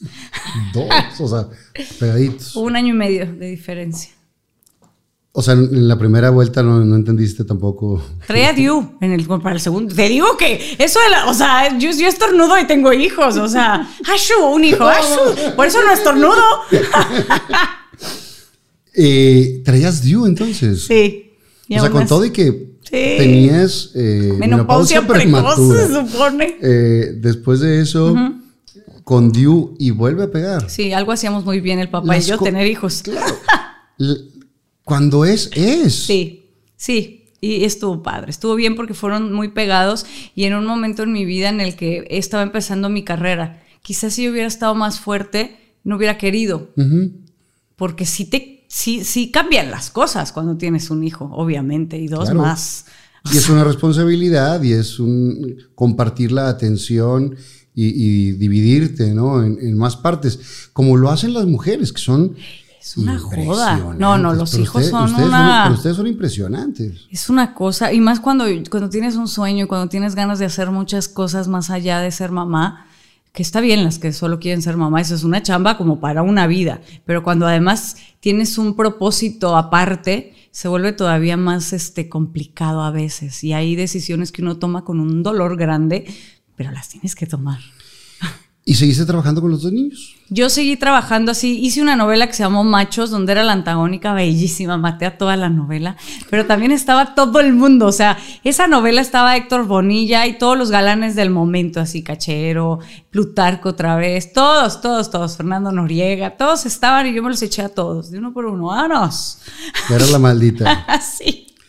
Y después no funcionan las cosas con el padre de los niños. Ya en esa época estaban las cosas muy mal con él porque es muy difícil estar con un director de, de cine o de televisión o de lo que sea porque la escuela del director, creo no de todos, pero de la mayoría es que las actrices y los actores somos como un objeto más de su creación, Que en una parte sí. como si fuéramos un elemento, pero no tuviéramos vida propia, es un elemento, En el trabajo puede ser. ¿verdad? Entonces de pronto... Cuando- a lo mejor no separarlo es donde está la bronca. Entonces eh, era complicado, ¿no? O sea, y yo quería seguir siendo actriz y de pronto me daba cuenta que no era mala. Cuando yo sé cuando esa de, de machos, a mí de repente me decía, cachero que me acuerdo mucho, me decía, oye Lu, él me decía, Lu, eres buena actriz, ¿eh? Y yo decía, ¿en serio? Sí, eres muy buena actriz, de verdad, porque yo venía de un director que me decía que yo nada más era muy bonita, pero no era buena actriz, era una bonita con suerte. Y eso te puede marcar, esas palabras. Claro, entonces de pronto que, que mis compañeros dijeran, ay, qué padre trabajar contigo, Bonilla, y puros así de, qué buena actriz eres, qué buena escena hiciste, y qué, qué, qué interesante, qué talentosa. Entonces yo empecé a crecer mucho como actriz en esa época. Mucho, o sea, hice, hice machos y al mismo tiempo hice una película que se llamó Malos Hábitos con Simón Bros, que era un director maravilloso, es un director maravilloso que me ha dado todos los comerciales de los que he vivido durante muchísimos años. Este, hasta Canes gané con comerciales de Simón y estaba haciendo la obra de Tepozotlán con Roberto Sosa y con todos los Sosa, la pastorela al mismo tiempo. Todo lo estaba haciendo al mismo tiempo con mi hijo de dos, tres meses, haz de cuenta. Wow. Sí, Pero lo sacaste adelante. sin lo saqué adelante. Ahorita sí. que decías de los, de los comerciales, has hecho muchísimos comerciales. Muchísimos, muchísimos. Tuve mucha suerte. Eh, No, o sea, suerte. me quedaba en todo. Suerte es ganarte la lotería. Sí, me quedaba en todo, pero además en, en todo lo que era para una actriz exótica como yo, porque siempre he sido como exótica. Yo siempre me he creído la, la vecina de al lado y siempre es así como, no, pero ella no me la peinen y no me la pinten y no me la arreglen porque si no es too much. Y es como, too much qué. Y entonces siempre salgo toda descarafilada en los comerciales. Pero ¿cuáles has hecho de los, de los más famosos? Ese Tecate, el de Tecate de la que habla como merolica y por lo que no entienden lo que dicen las mujeres, saluden, se ganan canes. Ok. Ese es de Simón Bros. Este, y gané con uno de Sabritas la pantalla de cristal, mejor actriz también, que ese fue del Patas. Este, y trabajado con directores. De hecho, uno de los comer- dos comerciales que hice muy buenos son de Pepe Castro, el director de La Venganza de las Juanas. O sea que los comerciales Pitipol Ibarra, con el que hice luego Capadocia, o sea, los directores de cine hacían comerciales. Sí, se hace mucho Entonces de. yo conecté con mucha gente que hacía cosas muy padres y mis personajes en los comerciales eran de actriz, eran personajes muy interesantes. no, de, no de la típica No de modelo, no, pues no, modelo, pues no, no. Regresamos. Segundo hijo, sigues trabajando, todo Sí. esto. No funcionan las cosas con el papá de los niños. ¿Y cuánto tiempo sigues más en México?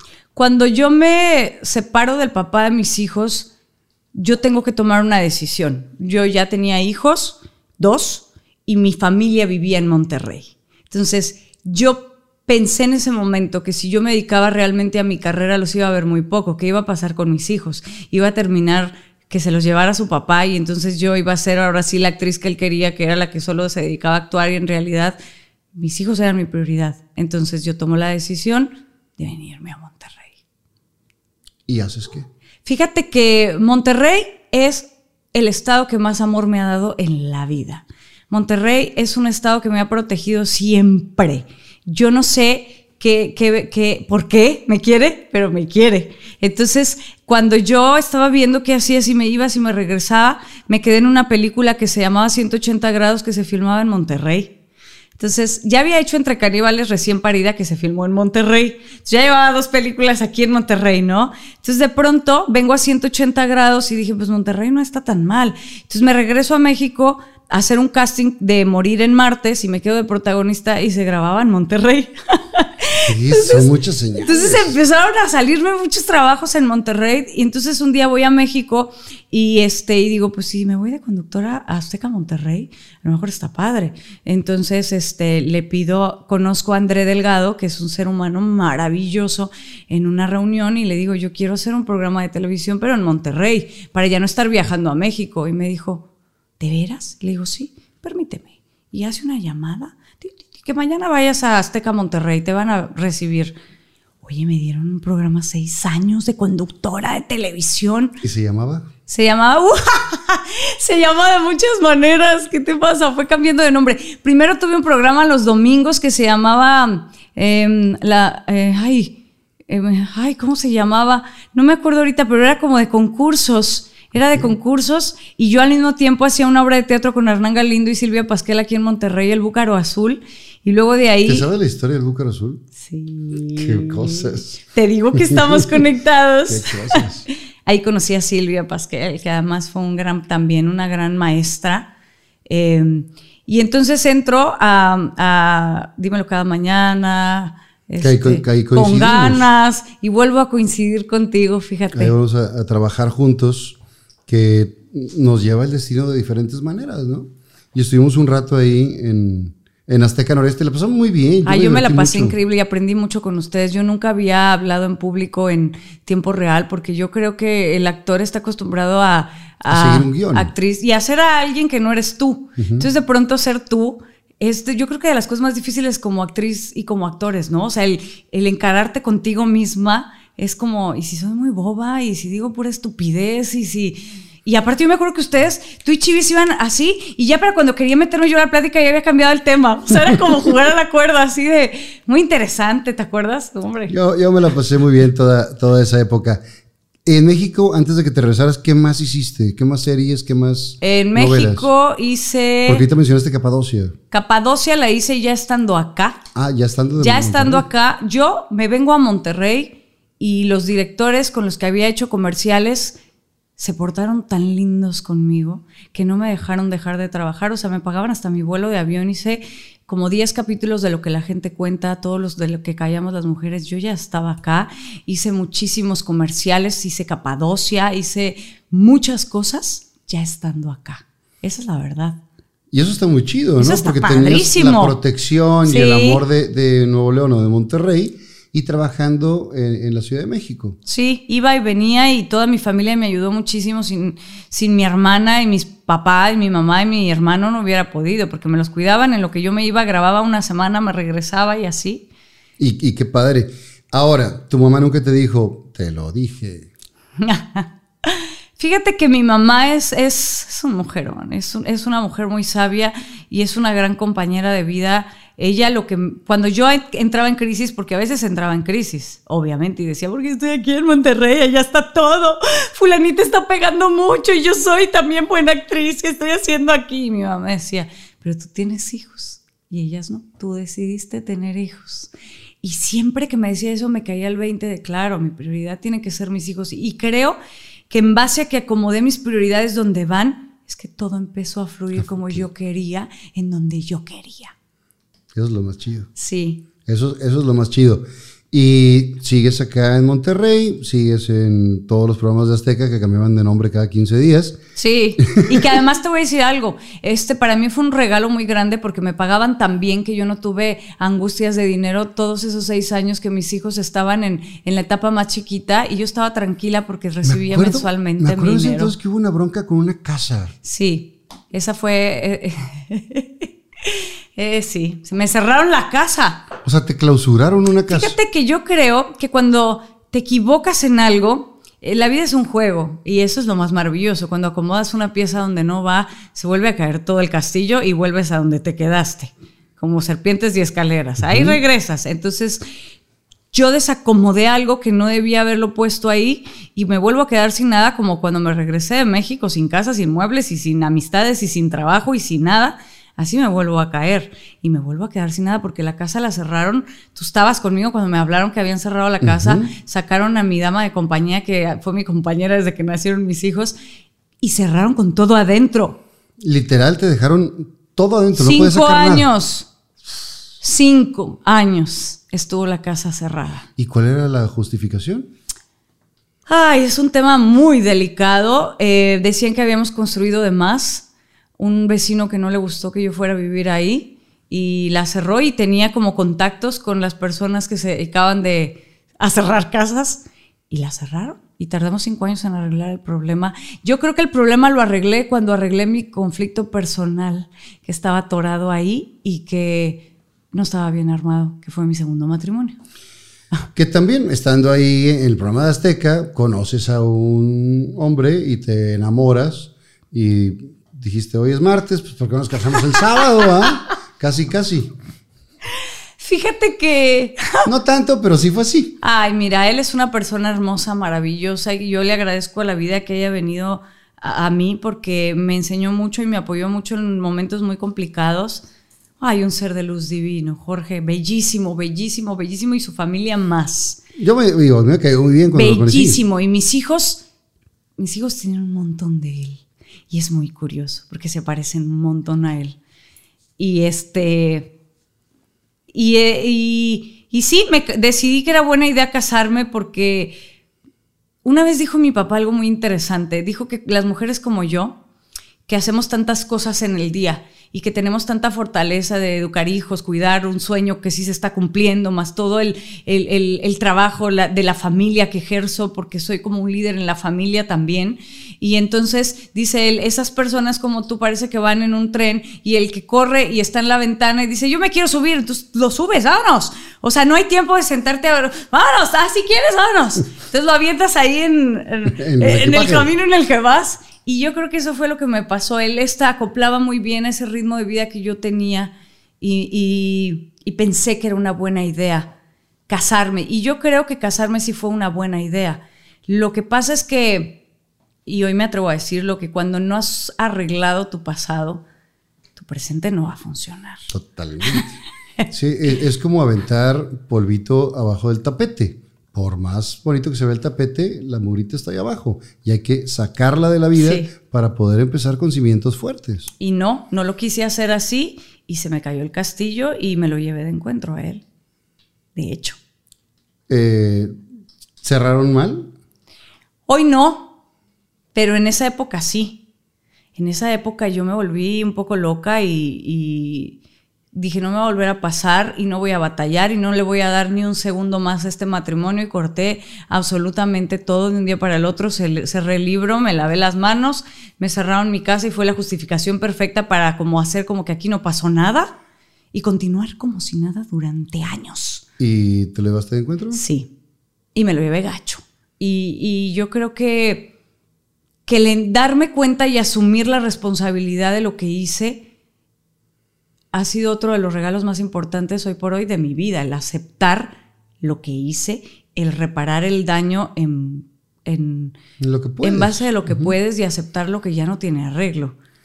¿Le, le llegaste a ofrecer el perdón Por después? y? No, no, no, no sabes. O sea, en ese momento que se cierra la casa, él decide. Él, él es un tipo tan pacífico que cuando yo le digo, no me la pongas difícil, vamos a divorciarnos y se acabó. Él me dijo, ¿eso quieres? Sí, ok. Y fuimos a divorciarnos, firmamos juntos, hicimos una demanda, nos reímos mucho, nos reímos mucho porque reír es también llorar. Yo ahorita me estoy riendo mucho porque una vez escuché que se ríe el que ya sanó. Sí. Eh, y es otra forma de llorar. Yo no lloro, yo me río. Pero eso no significa que no me duela, ¿no? Entonces nos dimos la mano, ay, estuvo increíble, qué chistoso, jajaja, esta es una, una anécdota que vamos a contar. Y él se fue, se fue a vivir a otro país. Entonces durante cinco años para mí estuvo increíble porque no había ni un solo recuerdo de él, ni me lo topaba, ni me lo encontraba y las cosas estaban Y sí había quedado como una anécdota bien. en ese momento. Como una anécdota en la que todo el mundo se reía. O sea, todavía ni te dábamos los, los regalos de matrimonio, ya te divorciaste. Ja, ja, ja, ja, ja. A todo el mundo le parecía muy chistoso. Inclusive a mí me parecía como... Sí, y además, digo, los que estábamos ahí cerca, te veíamos bien. Entera. A lo mejor el papel que hacía Muerta, pero de pie como un árbol. Sí, muerta por dentro, pero de pie. Sí, ¿Qué claro. Obra que habías hecho unos años antes. Perfecta, yo estaba perfecta. Perfecta, te lo juro. Y fueron años en los que estuve aparentemente bastante bien y centrada y muy clara. Sin casa y sin nada, pero clarísima, ¿no? Yo me regresé a vivir con mis papás porque no había casa, ni muebles, ni nada. Entonces, cuando yo empiezo a, a sanar mi pasado, mi pasado anterior con, mi, con el que me había secuestrado, con, con, con ciertos, Con el este, novio con que el novio negó, que me con- negó, o sea, con, todas esas con todas historias esas historias. Que las fuiste, Exacto, más bien, que las fuiste ocultando, Sí. más no trabajando. exacto. Pues se me vinieron encima. Entonces yo me voy a, fíjate, me pasó algo muy curioso. Yo me voy a México dos meses de vacaciones. Yo me iba siempre en verano a México para que mis hijos pudieran convivir con ¿Estudias su muy papá. cerca con su papá? Exacto, todos los días. Y yo aprovechaba para ver a mi abuela y a mi tía. Y a todas las que era mi lugar, amistades sí, y a todas mis amistades y hacer castings y todo. Entonces yo me voy para allá y escucho que hay una cosa que se llama descodificación del ADN, que está padrísima y que te ayuda mucho. Entonces le hablo a una amiga que se dedicaba a eso y le digo, yo quiero que me hagas eso. Y me dice, ¿cuánto tiempo vas a estar aquí? Le digo, dos meses. Me dijo, híjole, va a tener que ser muy intensivo. Y le digo, no, no, pero sí quiero. Y me dijo, ok, vamos, vamos a jugar el juego que quieres. Entonces, el primer día, nunca se me va a olvidar, me da un bate y me dice, todo lo que no te gusta de esta vida que has tenido, quiero que lo grites y lo golpes con el, o sea, golpes aquí. ¿Cuántos bates rompiste? No, no podía hacerlo. Wow. No podía. ¿Pero por qué? Ja, ja, ja. No, me salía la voz violenta, porque me di cuenta que yo solo reconocía la emoción, la felicidad, el amor, el encantamiento, las cosas bellas, y no quería aceptar esa parte horrible que me dolía, o que no me parecía justa, o que me estaba este, doliendo cargarla. No la quería reconocer. Me reía y me reía y me reía, y fueron muchas sesiones en las que me decía, ¿por qué te ríes? ¿De qué te estás riendo? Y yo decía, pero ¿cómo que? Porque esto es chistosísimo, es para una historia. O sea, me costó mucho dar el primer grito, mucho. Cuando lo di dije, oh my God, aquí tengo una caja de Pandora. Y tronó como Express. Sí, y entonces ella un día me dijo, ok, tú ¿Cómo- no vas a ¿Cómo poder... funciona eso de la descodificación? Empiezas a hablar de tu infancia y de cosas que tú has cargado de los demás que no te pertenecen y que te acomodas porque según tú puedes con ellas. Y entonces les empiezas a quitar el peso a los demás, tú cargas con ese peso. Yo en mi caso soy como, como mi, mi, mi pieza en mi familia es muy curiosa porque desde niña he sido, ahora, ahora qué hace Ana Lu. Ay, a ver ahora qué hace, a ver con qué nos sale, a ver qué gracia hizo. Y esa era muy cómoda para mí. Cuando había momentos de tensión o había algo pasando en la familia, yo hacía una bobadísima o me metía en un lío o y entonces ya era, ay sí, claro, Ana Lu ahora se enamoró de este, ah, ahora se metió en esto, ahora se va a casar, ahora se... O sea, era muy fácil y esa era mi, mi, mi- mi pieza y estaba muy cómoda, según yo.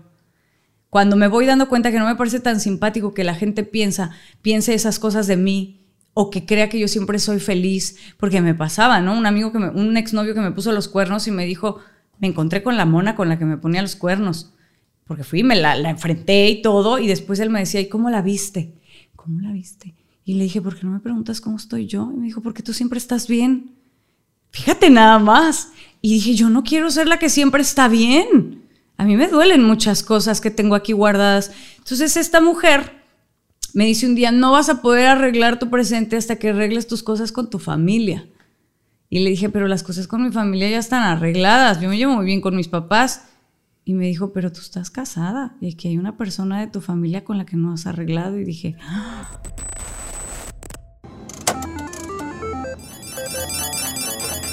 Amigos, les quiero recomendar algo. ¿A quién de ustedes les pasa que en esos ratos libres o en alguna sala de espera les gustaría encontrar algo de diversión y emoción? Bueno, pues les tengo el dato de la mejor opción y al alcance de la mano. Entra ahora a foliaticasino.mx y descubre el lugar donde encontrarás tu suerte mientras te diviertes y también pasas un buen rato mientras ganas. Lo mejor de todo es que solo con tu registro puedes elegir entre uno de los tres bonos de bienvenida. Podrás jugar máquinas, juegos en vivo como Blackjack, Ruleta, Texas Hold'em, entre muchos otros. O bien, si lo tuyo son los deportes, apuesta por tu equipo favorito. Visita foliaticasino.mx y tú, así como yo, atrévete a ganar. Y me dijo, pero tú estás casada y aquí hay una persona de tu familia con la que no has arreglado. Y dije, "Ah". Uy, se me fue. Exacto. Uy, se me fue el país. Dije, ¿qué pasó? Y entonces me quedo así. Y entonces, como a los dos días de eso, fíjate qué curioso, me dice mi mamá, eh, vamos a planear un viaje anual, nos vamos a ir todos a Europa y no sé qué, y tengo unos viajes planeados sorpresa. Nos vamos a Europa y nos vamos a Bélgica, y estando en Bélgica me llega un mensaje de él, de él, que me dice, oye, este Ana, estoy en Monterrey, quisiera que arregláramos nuestra situación. Podemos platicar y le digo, pues yo estoy en Bélgica. Él vivía en Bélgica, pero estaba en Monterrey. Entonces, hace cuenta que le digo, regreso en un mes y hablamos.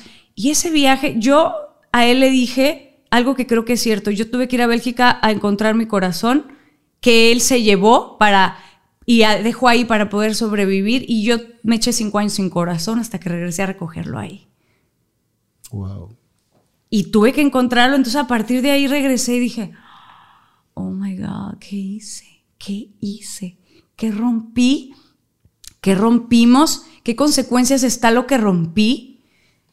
Y entonces me acuerdo que tuve que hablar con mis hijos y para mí fue muy doloroso porque los senté y les dije, les tengo que decir algo. Ay, mira, me estoy temblando. Y me dicen que, les digo, Jorge no se fue porque él quería, yo lo corrí. Y entonces volteé a mi hijo grande y me dice, ¿cómo? ¿Tú lo corriste? Le digo, sí. ¿Por qué? le digo.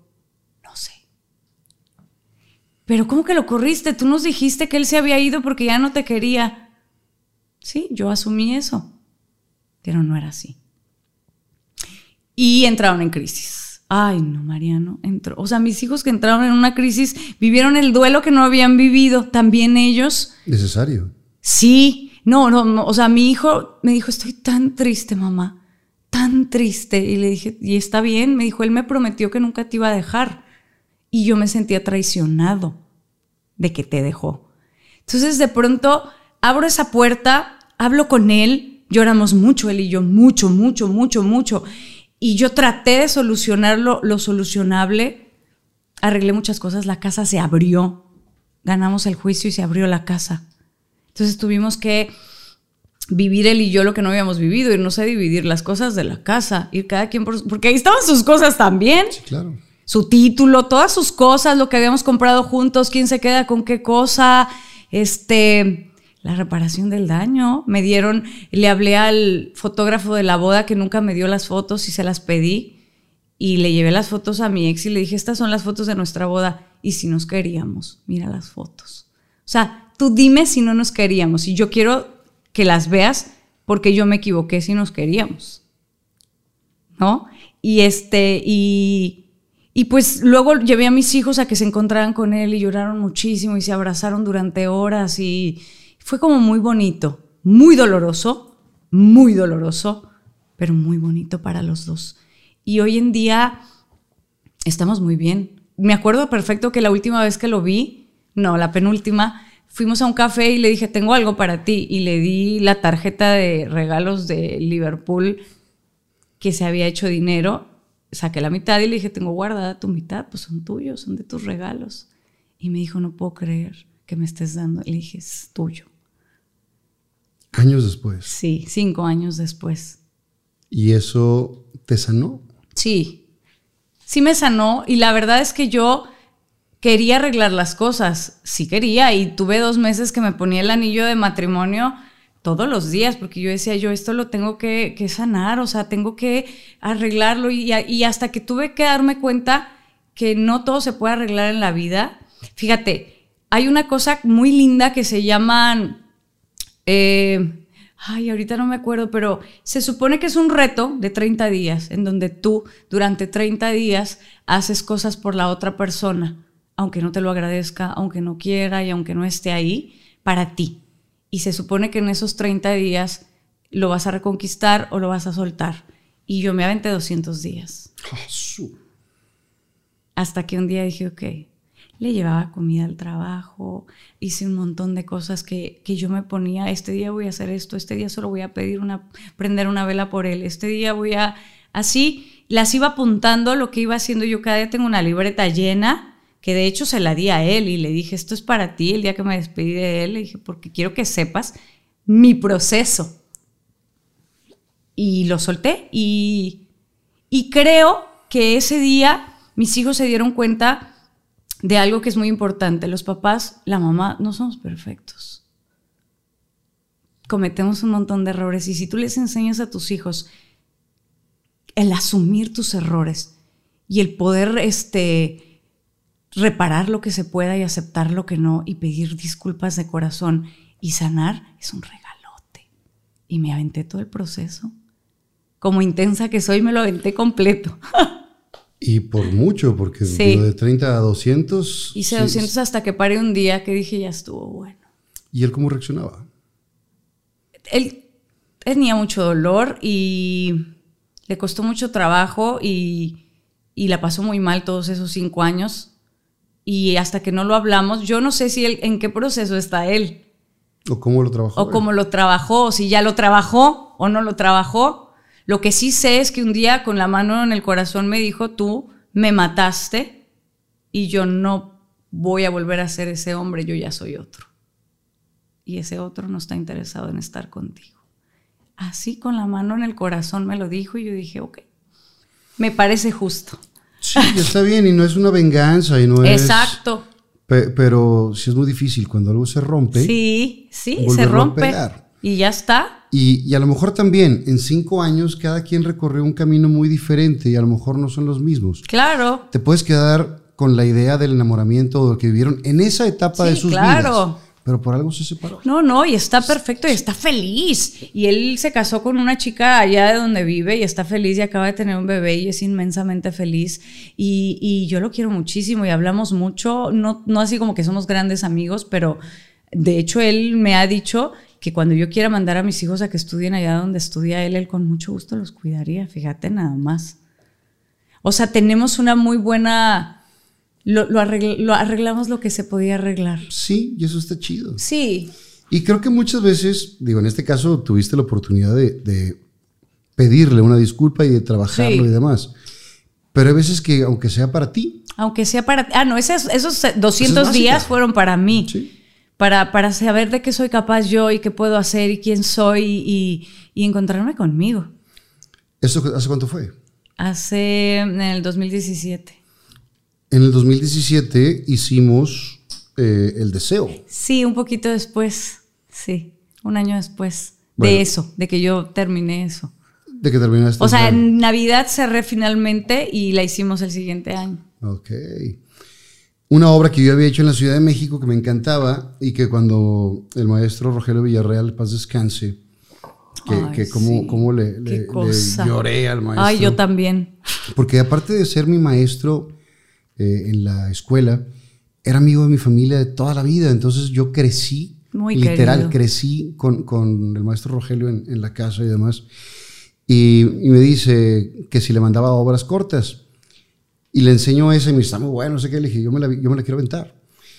Y yo me la quiero aventar con Ludi, por supuesto. Ay, estuvo buenísimo. Porque siempre platicábamos, ojalá que un día podamos cerrar ¿Te juntos, acuerdas? pero nunca habíamos trabajado juntos. No, no. Habíamos trabajado juntos En los mismos mármol- proyectos, mármol pero no en el la... cielo, Sí. pero no, no No coincidíamos juntos, en escena. sí, sí, sí. Era, porque Mármol en el cielo del maestro René Ay, era, de- era, era tres cuadros diferentes, algunos con unión, pero yo no. Ujú. Yo No, nada- nunca yo estábamos nada- juntos en Yo nada escena. más estaba con eh, Harold y con Claudia Abrego tantito y con Adriana Díaz. Sí. Y con, con mi hijo, ¿no? En Augusto, que era el, el- el el niño de la, de la obra. Que ahorita es un peladón. el- Todos son peladones. Pero nunca habíamos actuado juntos. Sí. Hasta esa. Y la disfruté mucho. Oye, cómo la disfrutamos y cómo nos sanó también a los dos tantas cosas, ¿verdad? Muy chido. Sí. Y, y creo que lo hicimos de, con tanto amor y, y- y tan- de manera tan vulnerable que la gente nos iba a ver y lloraba muchísimo, diferentes tipos de duelos.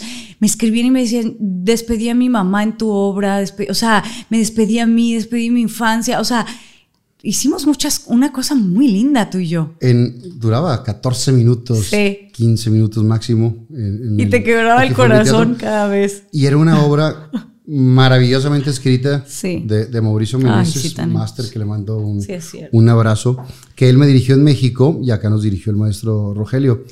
Y yo disfrutaba tanto hacer esas, esas funciones y ver cómo la gente empezaba, porque tenía...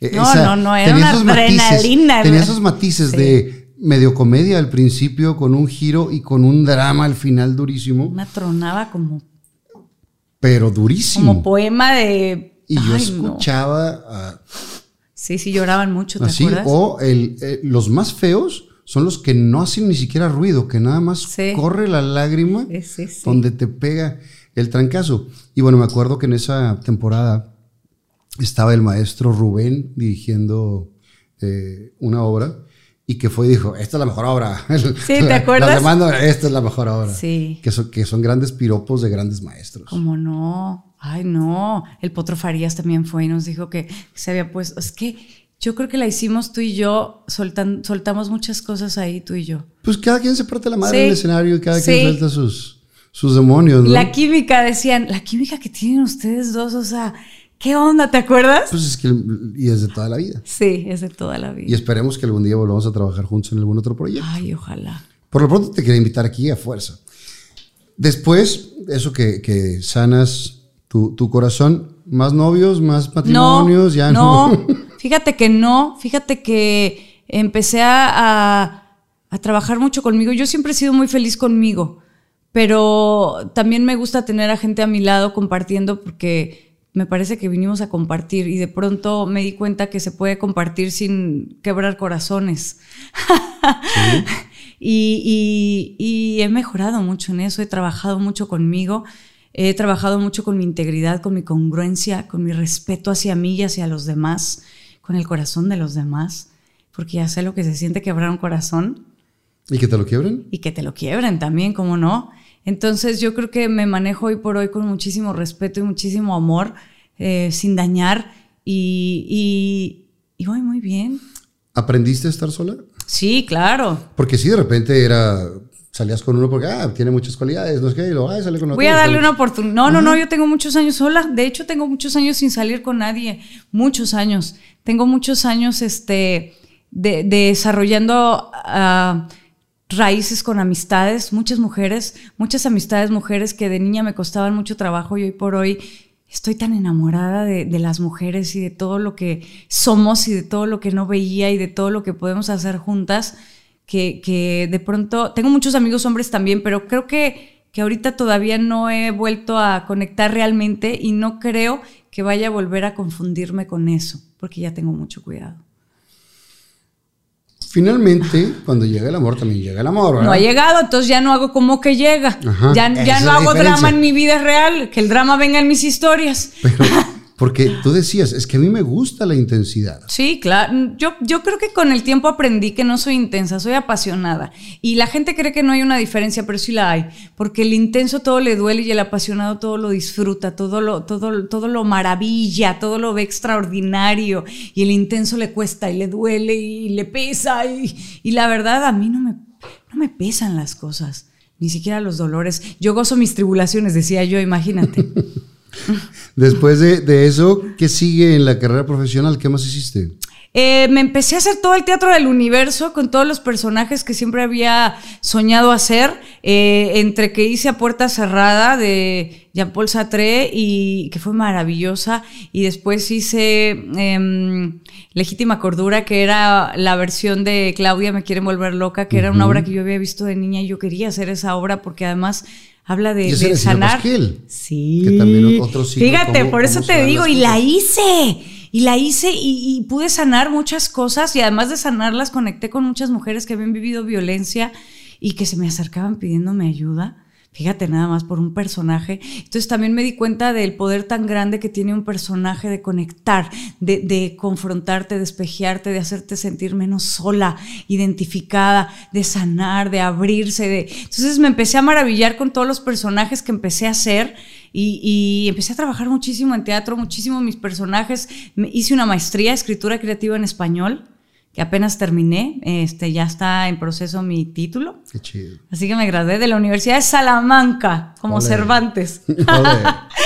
Y, y empecé a trabajar mucho con las mujeres. Yo tengo una organización, mi mamá fundó una organización hace 25 años, casi 30, que se llama Vicali, para trabajar en prevenir, identificar, atender y desactivar violencia.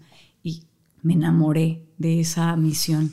Eh, tu mamá la tiene desde hace muchos años. ¿Hace cuánto tú te empezaste a involucrar? Cuatro, cuatro que yo coordino. todos los proyectos. ¿Y antes de eso? Antes de eso, yo iba a dar las clases de, de danzoterapia. Entonces de ahí me fui como acercando. Eh, me han pasado muchas cosas en los últimos años. Eh, siempre se me concede lo que quiero y yo creo que por eso tengo mucho cuidado con lo que elijo querer. Sí. Porque sí se me concede, así como se me concedió en alguna época tantos dramas y tantos momentos tan difíciles que yo quería tener, imaginaba en mis en mis historias, porque yo escribía tantos cuentos de cosas que nunca me habían pasado, que terminaron por pasarme muchísimas. Entonces agarré una responsabilidad. El poder de la mente es muy fuerte. Sí, entonces empecé a, a, empoderar cosas mejores y empezaron a salir. Por ejemplo, yo quería un programa de radio que tuviera periodismo social, que hablara de lo que somos, de lo que nos importa, de que fuera brindar herramientas de reflexión entre todos nosotros, que nos identificara. Y de pronto me invita Mario Gámez a un programa así, imagínate. Wow. Hace un año y medio me dijo, o sea, en el 2020 empezó la pandemia y me hablan para el programa. Yo nunca había hecho radio, tú sabes que siempre había querido y de pronto fue como, ¿y el programa de mis sueños? Imagínate. Además. Tres especialistas que entrevisto diario y de los que aprendo tanto. Entonces, pues estoy aprendiendo, soy una esponja. Totalmente, pero vámonos a, a Vicali, porque has visto casos muy fuertes Sí. de, de violencia y, y tu mamá siempre ha estado ahí y ahora te, te introduces. Sí. ¿Cuáles son los, los focos de alerta que tiene que ver una mujer cuando, cuando va a empezar la violencia? Cuando no puedes ser tú con la persona que quieres. Cuando empiezas a tener miedo de decirle cosas que te importan a ti. Y cuando te empiezas a dejar y a traicionar a ti misma por ser aceptada por la otra persona. Fíjate, el enganche es muy delicado porque el ser humano lo único que quiere en la vida es que lo quieran. Amar y ser amado, a eso venimos. Es lo único que nos importa. Entonces, que no te quiera la persona que tú quieres, como tú quieres que te quiera, o por quién eres tú, genera un enganche este, ridículamente fácil y difícil de detectar, porque entonces uno se empeña en cambiar para hacer que la persona entonces ya te acepte y ya te quiera. Y si a eso le agregamos que somos educados por medio del chantaje y la manipulación, del castigo, ahora no te quiero porque no te pusiste la ropa que yo quería. Ahora ya te quiero porque te portaste como yo quería. Ahora entonces se enganchan los dos, el hombre y la mujer. Se enganchan los dos. Es un problema cultural y juegan el juego. Juego el juego de que me importa que saludes a otro hombre porque si no lo juego es que no te quiero y si no me cela es que no me quiere.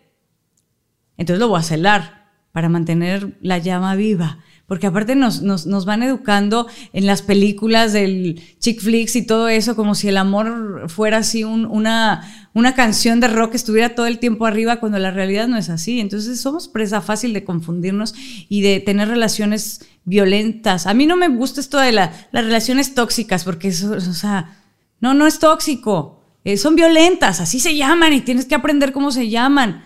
Y que tú eh, exijas que una persona cambie para demostrarte que te ama, es un comportamiento violento.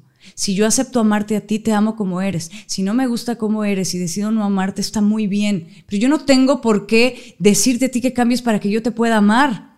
¿Por qué tendría que hacer yo eso? ¿Y por qué tendrías que cambiar tú por mí para demostrarme que me amas? ¿No? ¿Qué tipo de violencia hay en una pareja? Hay muchas. Está la emocional, está la física, está la, este, la patrimonial, que es la de que no tienes absolutamente nada, eh, que esa es muy dura porque la casa es de él, todo es de él. Tú tienes todo aquí como una reina, eres una reina, pero estás dentro de una jaula, le tienes que pedir dinero para calzones, para ir a tomar un café con una amiga. Es más, a veces no Eso le... sí hay permiso para Es- salir con la amiga. Ah, ah, no, pero si la mujer dice, ay, él es bien bueno, me deja trabajar. ¿Me deja trabajar? ¿Por qué tendrías que pedirle permiso para trabajar? ¿Por qué ten- y él todavía, yo soy muy buen marido, la, dejo. La dejo que sea. ¿Cuántas veces no utilizamos ese comentario? Yo lo dejo que sea. ¿Por qué lo dejo? No te tienes que dejarlo. Pero es que nos enseñan mal, nos enseñan un- una palabra que se llama tolerancia como si fuera un valor. Tolerancia no puede ser un valor, desde que la palabra tolerar significa que hay un peso muy grande que estás soportando. No tendría por qué existir. El respeto es otra cosa. La tolerancia siempre tiene un tiempo límite en donde va a tronar. Entonces no puede ser positiva la tolerancia. Hay mujeres que pueden estar sintiendo en este momento conexión con lo que estás diciendo, pero dicen, pero no sé qué paso dar. No Ah, sé cómo, porque por qué, aparte no porque- ser- Pero aparte vengo con esta educación de toda Sí, la vida, sí. porque así mi mamá lo hizo con mi papá, porque así mi abuelita le hacía caso a mi ¿Qué voy a hacer sola? Qué voy a hacer? ¿Y cómo le voy a hacer? ¿Cuál es el primer paso? ¿Qué tengo que hacer? ¿Qué hago? Salirte, yo siempre les digo, hay que salirse aunque sea arrastras, arrastras, trágate a tus hijos, yo sí. O sea, viéndolo fríamente, porque muchas me dicen, pero es que el niño, la niña estaría mejor con él. Estaría mejor con él que conmigo porque mira nada más en qué condiciones estoy, porque claro, una no está en condiciones, ya te quebraste por todos lados, estás quebrada, pero así quebrada, yo digo, trágatelos, son tuyos, nacieron de tu panza, te los tragas y te vas arrastras como puedas, como cuando tienes esas pesadillas de que no te puedes mover y de pronto alguien te quiere robar el robachicos y tú no te puedes mover y te tienes que jalar para salir de ahí con lo que puedas, sal de ahí. Y una vez que estás afuera las cosas empiezan a moverse, pues te tienes que salir. Sí te tienes que salir, como los que juegan fútbol americano, vámonos para allá. Y les quiero comentar que estas sillas el librero que están viendo en el programa de Fernando Lozano Presenta son nada más y nada menos que de chocolate muebles. Ellos tienen una gran variedad en salas, comedores, recámaras, mesas de centro, accesorios, tapetes y mucho más. A mí me encantan todos sus productos, ya que son la combinación perfecta entre calidad, buen diseño y precio justo. Así que no esperes más y tómale foto a la pantalla para seguirnos en nuestras redes sociales y puedas conocer los muebles de tus sueños en Chocolate Muebles. Sí te tienes que salir, como los que juegan fútbol americano, vámonos para allá. Ahora también hay eh, relaciones con violencia que también muchas veces el hombre ni siquiera sabe que la está ejerciendo. Hay muchas, porque también, porque también viene con ese ejemplo. Claro. Y, y le parece muy normal. Pero hay gente o hay hombres que quieren mejorar como personas. Sí. Entonces, ahorita lo que dices, salir te arrastras. ¿Cómo se puede primero tratar de, de suavizar una Es cosa que hay un límite. Por ejemplo, si hay un problema de violencia física, este, Eso sí es. no hay vuelta atrás, no hay mediación, no hay negociación ni hay mediación, no puede haberla. Eh, este, pero siempre hay un momento en el que, obviamente, los dos son responsables de lo que ocurre, porque uno lo permite y el otro lo asume como que, está bien, ¿no? Como parte de la dinámica. Hoy por hoy, nosotros en Vicali tenemos un grupo ya desde hace muchos años con hombres vinculados a proceso por, por- por violencia intrafamiliar, los que en lugar de ir a la, a la cárcel se identifican y pueden trabajar la reparación y la justicia restaurativa con nosotros y tomar reeducación, nueva masculinidad y hacerse de herramientas para decidir distinto. El problema en esta vida son nuestras decisiones, que si no estás bien, hambre y sueño, Hambre y sueño, como dice básicamente todo, ¿no? Hambre y sueño. Si no duermes en las noches porque estás agobiado, porque no tienes dinero para mantener a tu familia, si no comes porque te lo bebiste mejor, o porque estás viviendo un momento de tensión, porque estás frustrado, porque te sientes fracasado, porque te sientes no valorado como hombre, y no reconoces esas emociones, y todas las ves como coraje, como ira, entonces te vas a volver violento. Tienes que reconocerlas. Tenemos que aprender a reconocer. Tenemos que educarnos en reconocer qué nos está pasando y qué nos duele de verdad. Y no cuál es la justificación para aventar el golpe. Es que en nuestro país estamos educados de entrada a los hombres donde no, no es, es no Están sentir. atoradísimos. Oye, ¿cómo vas a empoderar? A mí esa palabra para empezar me da un montón de risa porque suena como muy ridícula en buena onda, pero empoderar a la mujer y si no empoderas al hombre, ¿qué vas a hacer? ¿Para ponernos a cada una en una isla? ¿O cuál va a ser el procedimiento si le quitaste todas las cosas que se supone que son de hombre porque culturalmente así se educa? ¿Qué le dejas al hombre? ¿Cuál es su postura hoy en día? Es muy complicado, por eso hombres y mujeres estamos peleados. Porque ¿cuál es la negociación? Tenemos que hacer nuevas dinámicas de relaciones, nuevos acuerdos. Y el hombre tiene que aceptar que no es cierto que él deba de cargar con todo el peso de una familia. ¿Por qué? ¿Por qué va a tener que él cargar? Ay, no, le tengo que cambiar el coche cada año y le tengo que poner una casota y la tengo que llevar a los mejores lugares. Pues ¿cuánto dinero tienes que ganar? ¿Cuánto dinero para conquistar a una mujer que quiere a los mejores restaurantes todas las noches? ¿Cuánto dinero para comprarle esas bolsas? ¿En qué te tienes que meter? Para que se supone que sí te importa, porque que le cueste, ¿no? Si te quiere, que le cueste. Fíjate cómo nos educan. Entonces, si no le cuesta, no te quiere. Como si tuvieran un precio. Exacto, como si tuviéramos un precio. Ah, no, que venga por mí. Ah, no, que me pague. Ah, no. Pero te estás atorando tú sola y no se trata de que te pague o no te pague o de que tú le pagues a él Se o trata no. de ser un equipo. Se trata de que sea un equipo. Los hombres están muriendo de infartos, del peso tan grande por mantener una familia y la mujer sigue jugando ese juego de, ah, no, me sacaste de mi casa y ahora me tratas como reina. Oye, las reinas toman decisiones, las reinas se paran a las 5 de la mañana y dirigen un país. ¿De qué me estás hablando? Está fuerte. Eh, ¿Cuáles son las redes de, de Vicali? ¿Cómo podemos llegar? a Ah, Vicali? www.vicali.org con B chica y doble C. Bueno, como que en ese momento lo estamos Sí, publicando. es una organización que habla de tratar de desactivar la violencia en todos los sentidos, a los niños, a las niñas, a la adolescencia. Estamos muy conscientes de que si el- lo previenes en el noviazgo, muchísimas de la violencia en la, en la familia no ocurriría. A lo mismo de si les das herramientas a esos niños y niñas que vivieron violencia para que tomen decisiones distintas y su vida sí sea como quieren que sea. ¿Sabes qué? El problema es que no hay proyecto de vida. A nadie le importa si se muere mañana. ¿Qué importa si me muero mañana? Entonces, hoy déjame me arruino, déjame me lastimo un poco, total, como quiera me voy a morir. Sí, y seguimos repitiendo patrones. Y no tenemos sueños. Hay que incentivar el sueño. El sueño te da ganas. El arte, la cultura, eh, los libros, todo eso te, te, te impulsa a creer que tienes derecho a ser feliz.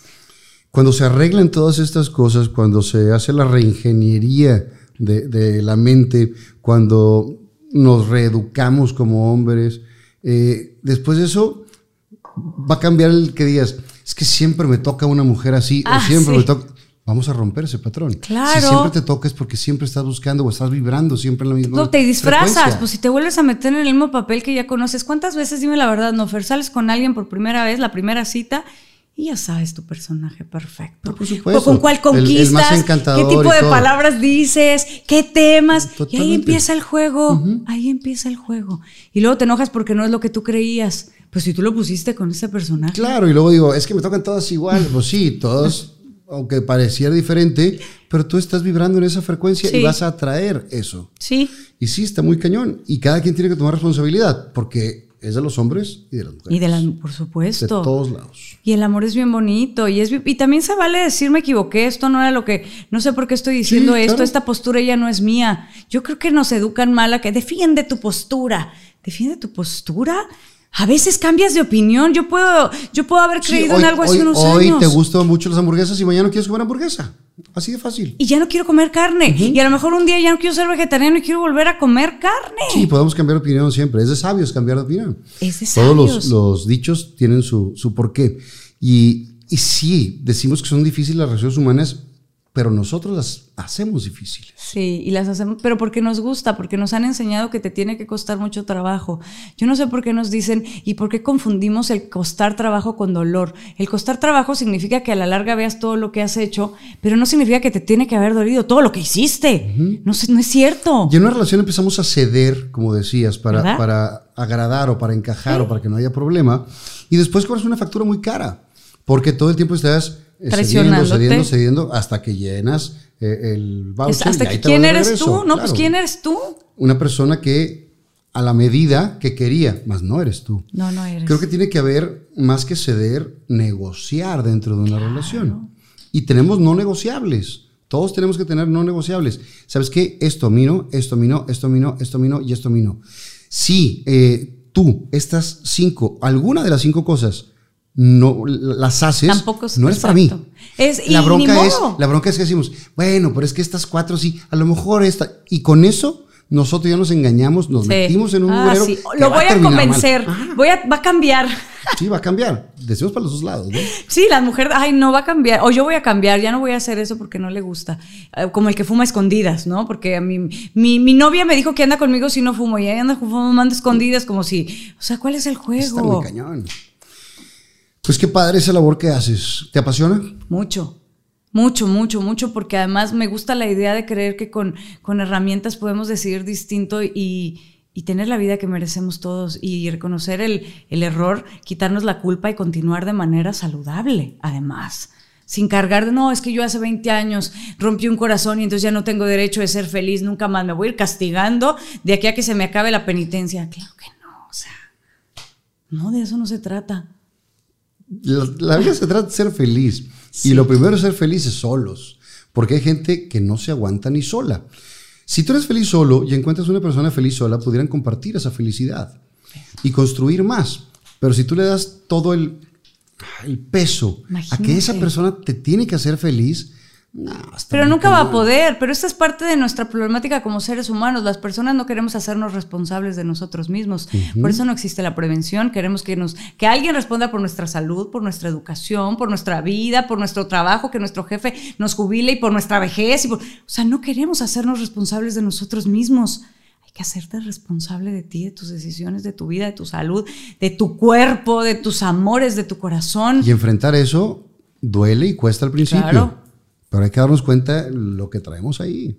Pero está bien padre una vez que lo Sí. logras. No, cuando lo logras, viajas ligero con una bolsita y te puedes ir a cualquier Te lado sin ningún ir problema. Y no pasa nada, no andas destrozando té, destrozándote, porque además todos somos lo mismo. Sí, y si, Tú estás, eres yo, yo y si yo. estás destrozada, vas destrozando personas por el camino. Sí, con navaja. Yo decía que de pronto me convertía en, en la diosa de la destrucción y destrozaba todo.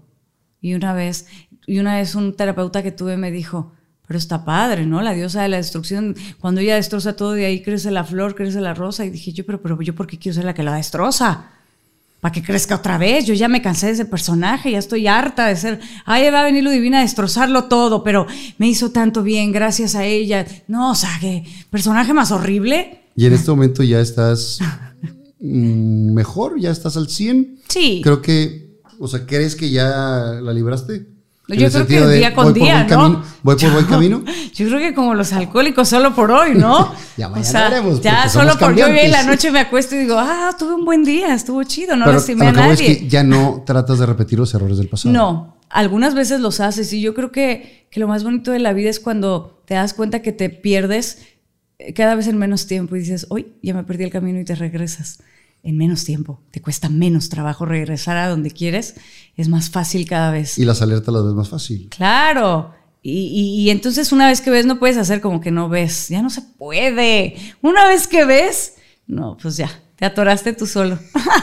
Hace unos meses, cerrando este tema y nos vamos a otro, hace unos meses estaba yo tranquilamente en mi cuarto viendo la televisión, estaba viendo Netflix y tengo mucho tiempo viendo una serie que más que serie es una novela eh, vuelta a serie de muchos capítulos y de repente me harto y, y meto como Otros para Pa- relajarte. para- y luego ya me, me regreso.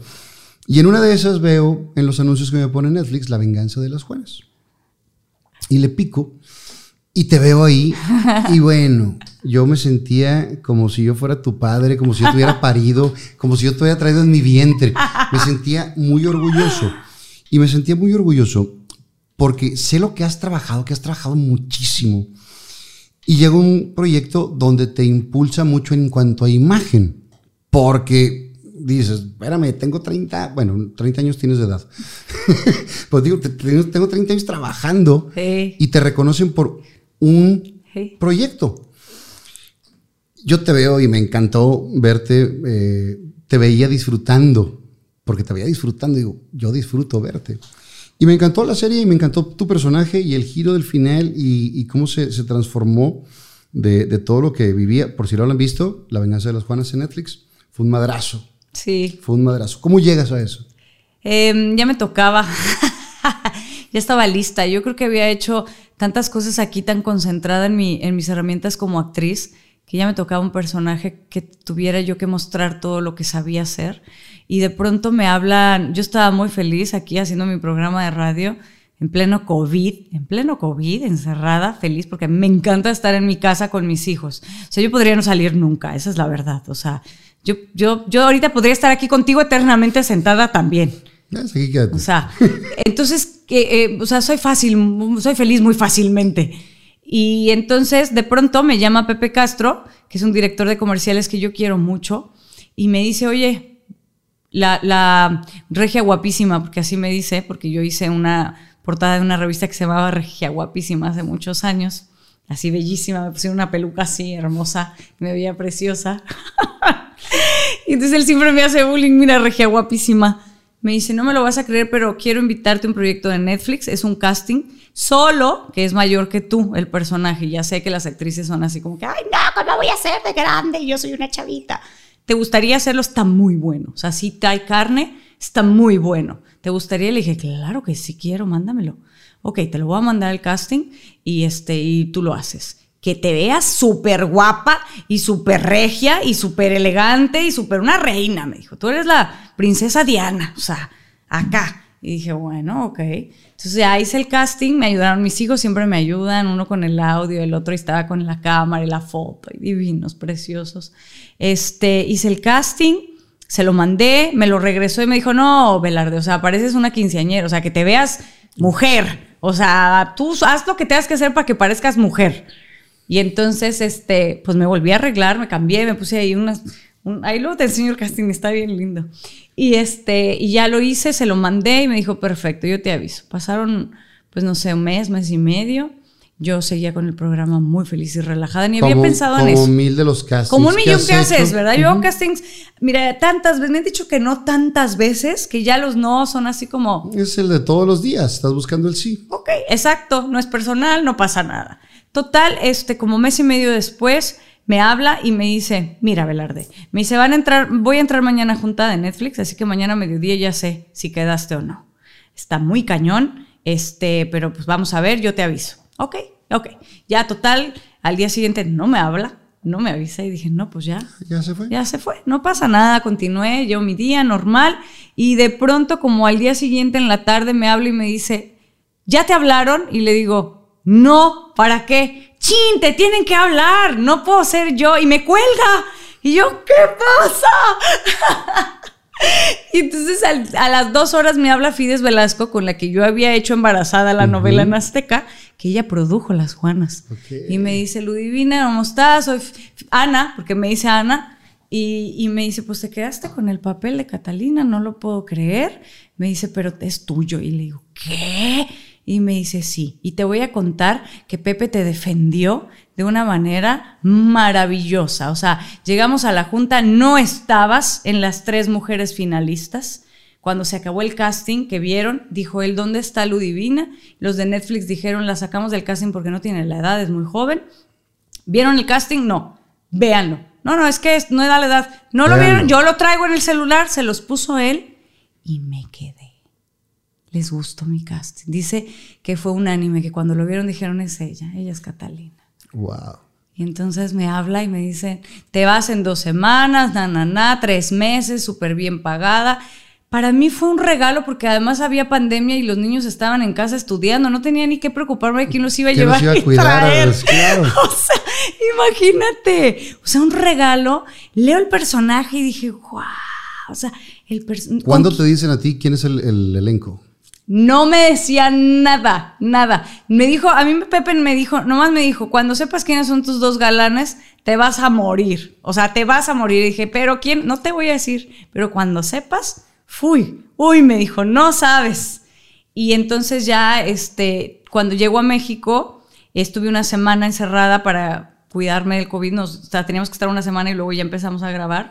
Ya cuando llegué y vi que estaban todos los que estaban, Ay, no, estuvo bien bonito. No sabes qué bonito proyecto, porque además a mí me gusta como actriz trabajar mucho en mi casa. Yo hago mucho trabajo antes. Tú me has visto, has trabajado conmigo. A mí me gusta labrar a mano hasta que huelen, que han vivido, a qué le tienen miedo, quiénes son. Yo siempre parto mis personajes de cuál es su mundo, cuál es su mundo, cuál es su, historia con los relacionada con el resto y para qué la quiere el escritor ahí, a qué viene a ser ese personaje en la historia siempre los parto así. Entonces, una vez que llegué, pues yo ya lo traía puesto. Entonces me dices, dije, este es un regalo para mí. O sea, estoy en Netflix, estoy con Suria Vega, o sea, estoy con Carlos Ponce, Verónica Merchant, que toda la vida había querido trabajar yo con ella. ¿La conocías? No. Wow. No la había visto nunca en persona. Yo nada más conocí a Fernando Becerril y a Mauricio Isaac. Nunca había visto a nadie de esa producción y a Fides y a Pepe Castro, haz de cuenta. Este, me trataron divino, me llevé increíble, lo disfruté. Cada escena yo la disfrutaba más. Cuando sabes que estás lista, que no te va a agarrar de que, ay, debí haber hecho. No, yo la traía tan puesta y sabía lo que quería decir en cada escena. Que por eso funcionó así. Y, y tu personaje dio un giro muy padre y, y de cómo eh, vivió su primera parte y cómo vivió ¿Verdad? la segunda parte, la transformación física también, porque literal se ve el, Claro. cam- el cambio de la tensión que vivió en un momento. Digo, la gente, para no spoilear a quien no la ha visto, que, que Es la tiene que ver porque precioso, tiene las Juanas también. ¿Qué tal la belleza? Pero aparte son seres humanos bellísimos. Es pura gente hermosa. En esa serie hubo pura gente hermosa, con- o sea, concentrada en que el proyecto estuviera lleno de amor en una época en donde creíamos que se iba a acabar el mundo. ¿Sí? Esa es la verdad.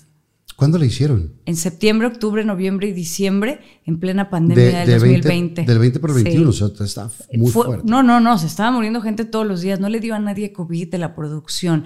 Fides hizo un trabajo tan bello que no nos dio COVID a nadie. ¿Estuvieron aislados todo el tiempo? Aislados todo el tiempo, súper cuidados, eh, muy queridos. Las escenas, si te fijas, casi no estamos todos hasta el fin. O sea, cuidaron mucho. Cada detalle estuvo cuidado así. No sabes qué proyecto más lindo. Carlos Ponce, hijo, qué cosa más linda. Con razón ¿Qué le va bien. Es un ser humano maravilloso. ¿Y casado con la regia? Sí, pero aparte es un gran ser humano, es humilde, es generoso, es simple, es simple, se la pasa cantando y bailando y haciendo bromas y ¿qué tal esta escena? ¿Me salió bien? Imagínate que Carlos Ponce te diga, gracias Lu, tú empoderaste mi escena.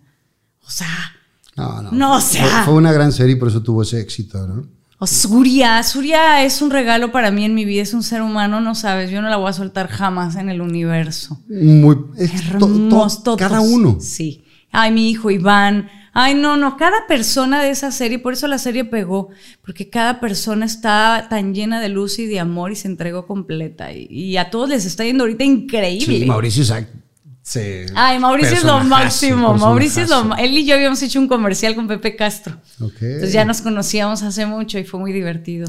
Y es lo que dices, a lo mejor mucha gente lo identifica a través de esa eh, serie. Tiene toda la vida. Pero tiene toda la vida jalando. No, hombre, era pura gente. No, y además a mí me decía, a mí una vez me dijo algo que, que me hizo llorar mucho porque Pepe me dijo, estoy ya casi al final, ya habíamos grabado la escena de la alberca.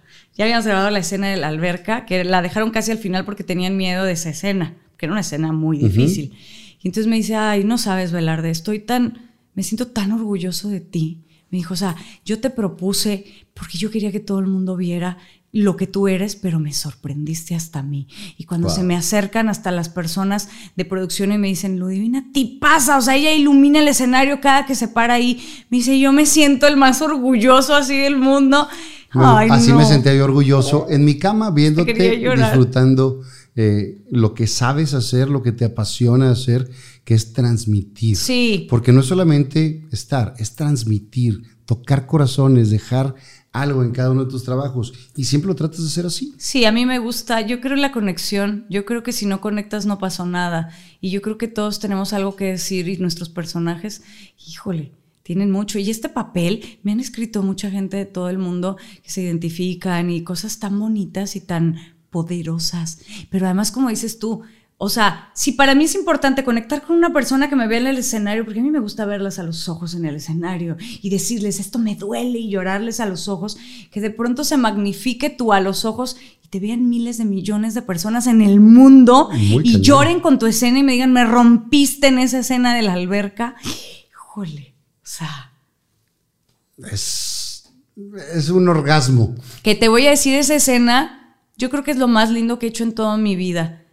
O sea, me la dejaron hacerla como teatro, la cámara me siguió, así que yo me olvidé de dónde estaba la cámara, hice lo que se me dio la gana, me rompí la bata cuando yo quise, me tiré, hice lo que yo quise, y cuando se acaba la escena me aplaudieron. Ah. Me aplaudieron. Yo no podía dejar de llorar y la de, la de Landa me dijo, a nadie le aplauden, no creas que esto que te acabas de ganar, aplauden en el teatro, me dijo, pero que te aplaudan en un set, Ludivina, no es Qué cualquier cosa. Qué. Y de lo que sigue no podemos platicar porque apenas vienen proyectos nuevos. Vienen dos muy, muy buenos, muy. Viene uno de televisión y uno de teatro que me tiene fascinada también. Pues estaremos pendientes. Digo, sabemos que no platicamos hasta que no estén. Uno, que tengas permiso de platicarlos, porque eso es ahorita otra. no, ahorita ya firmé hasta de confi- confidencialidad. Entonces hay cosas que no se pueden ni saber ni nada por el estilo, pero pues yo como quiera siempre seré tu fan. No, yo soy Eh, tu fan. estés, estés en Netflix o estés en la sala más chiquita de, de teatro, sé que cada una de las cosas las haces con la misma pasión y con todo el amor, que eso es lo más, lo más chido. Y, y sabes que te quiero, que te quiero mucho. Pero ahora vamos a una sección que es la de las preguntas. Oh my God. Esas preguntas no las hago yo.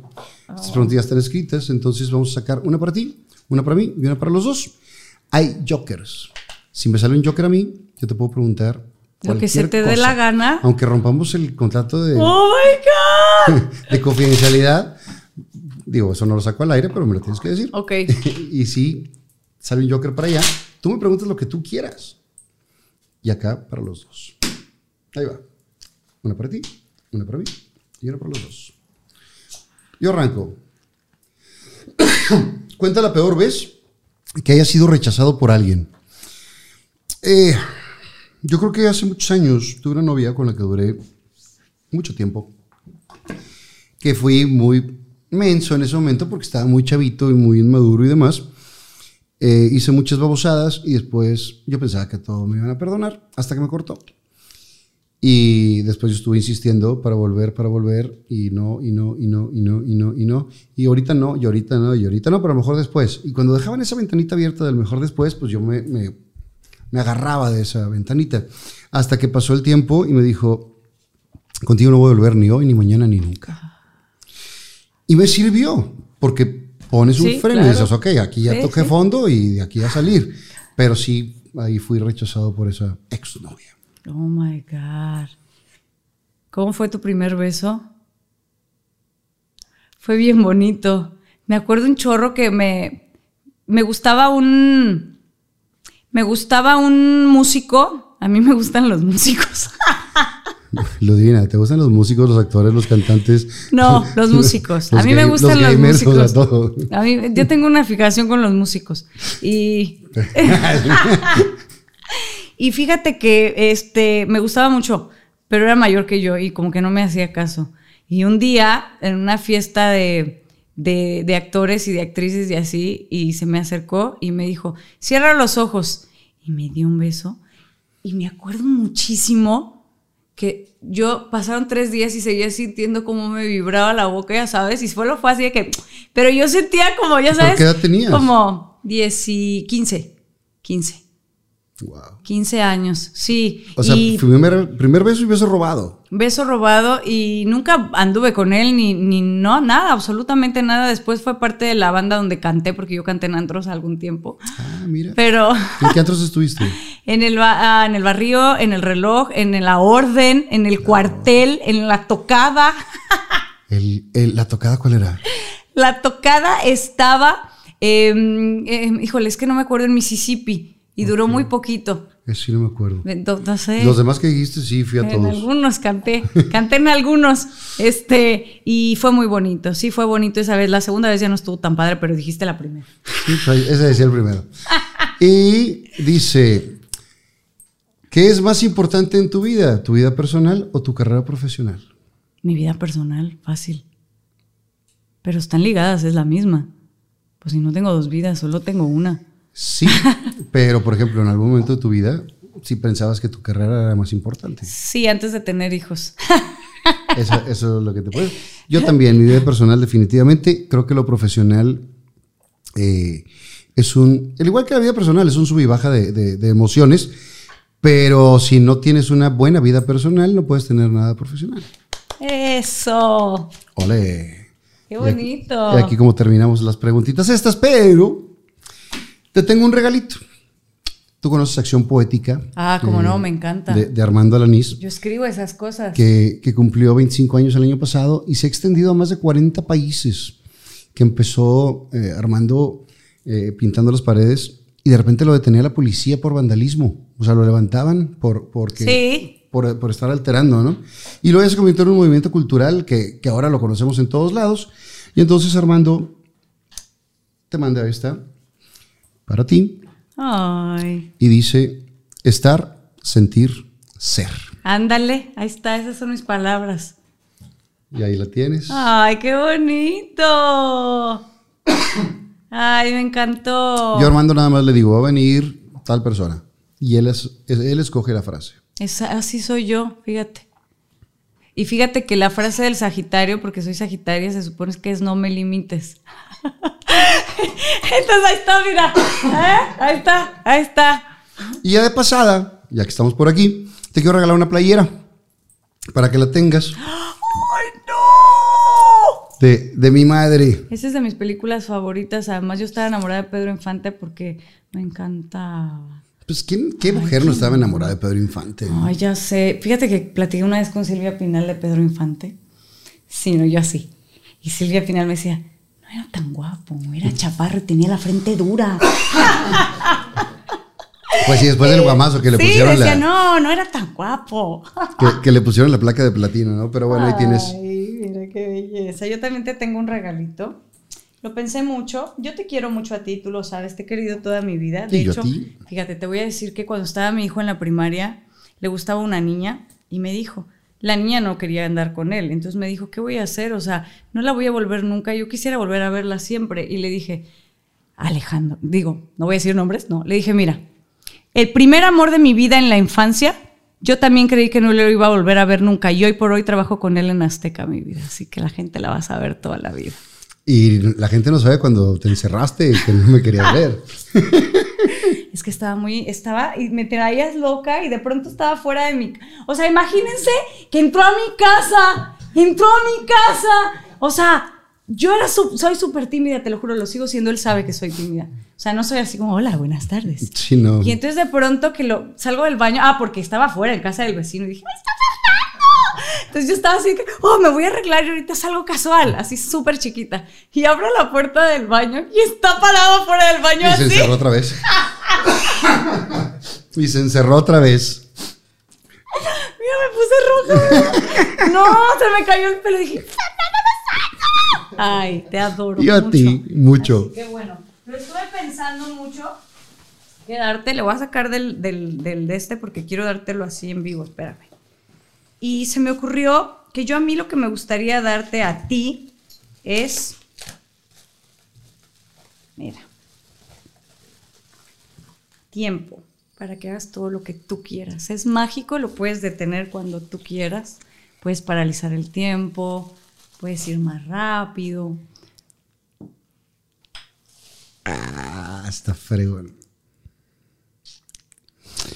Y dentro de este tiempo, que hemos tenido tiempo que estamos más cerca o más lejanos, pero siempre quiero tener ese tiempo contigo. Siempre estar, eh, que seas parte de, de mi vida y de mi historia. Igualmente.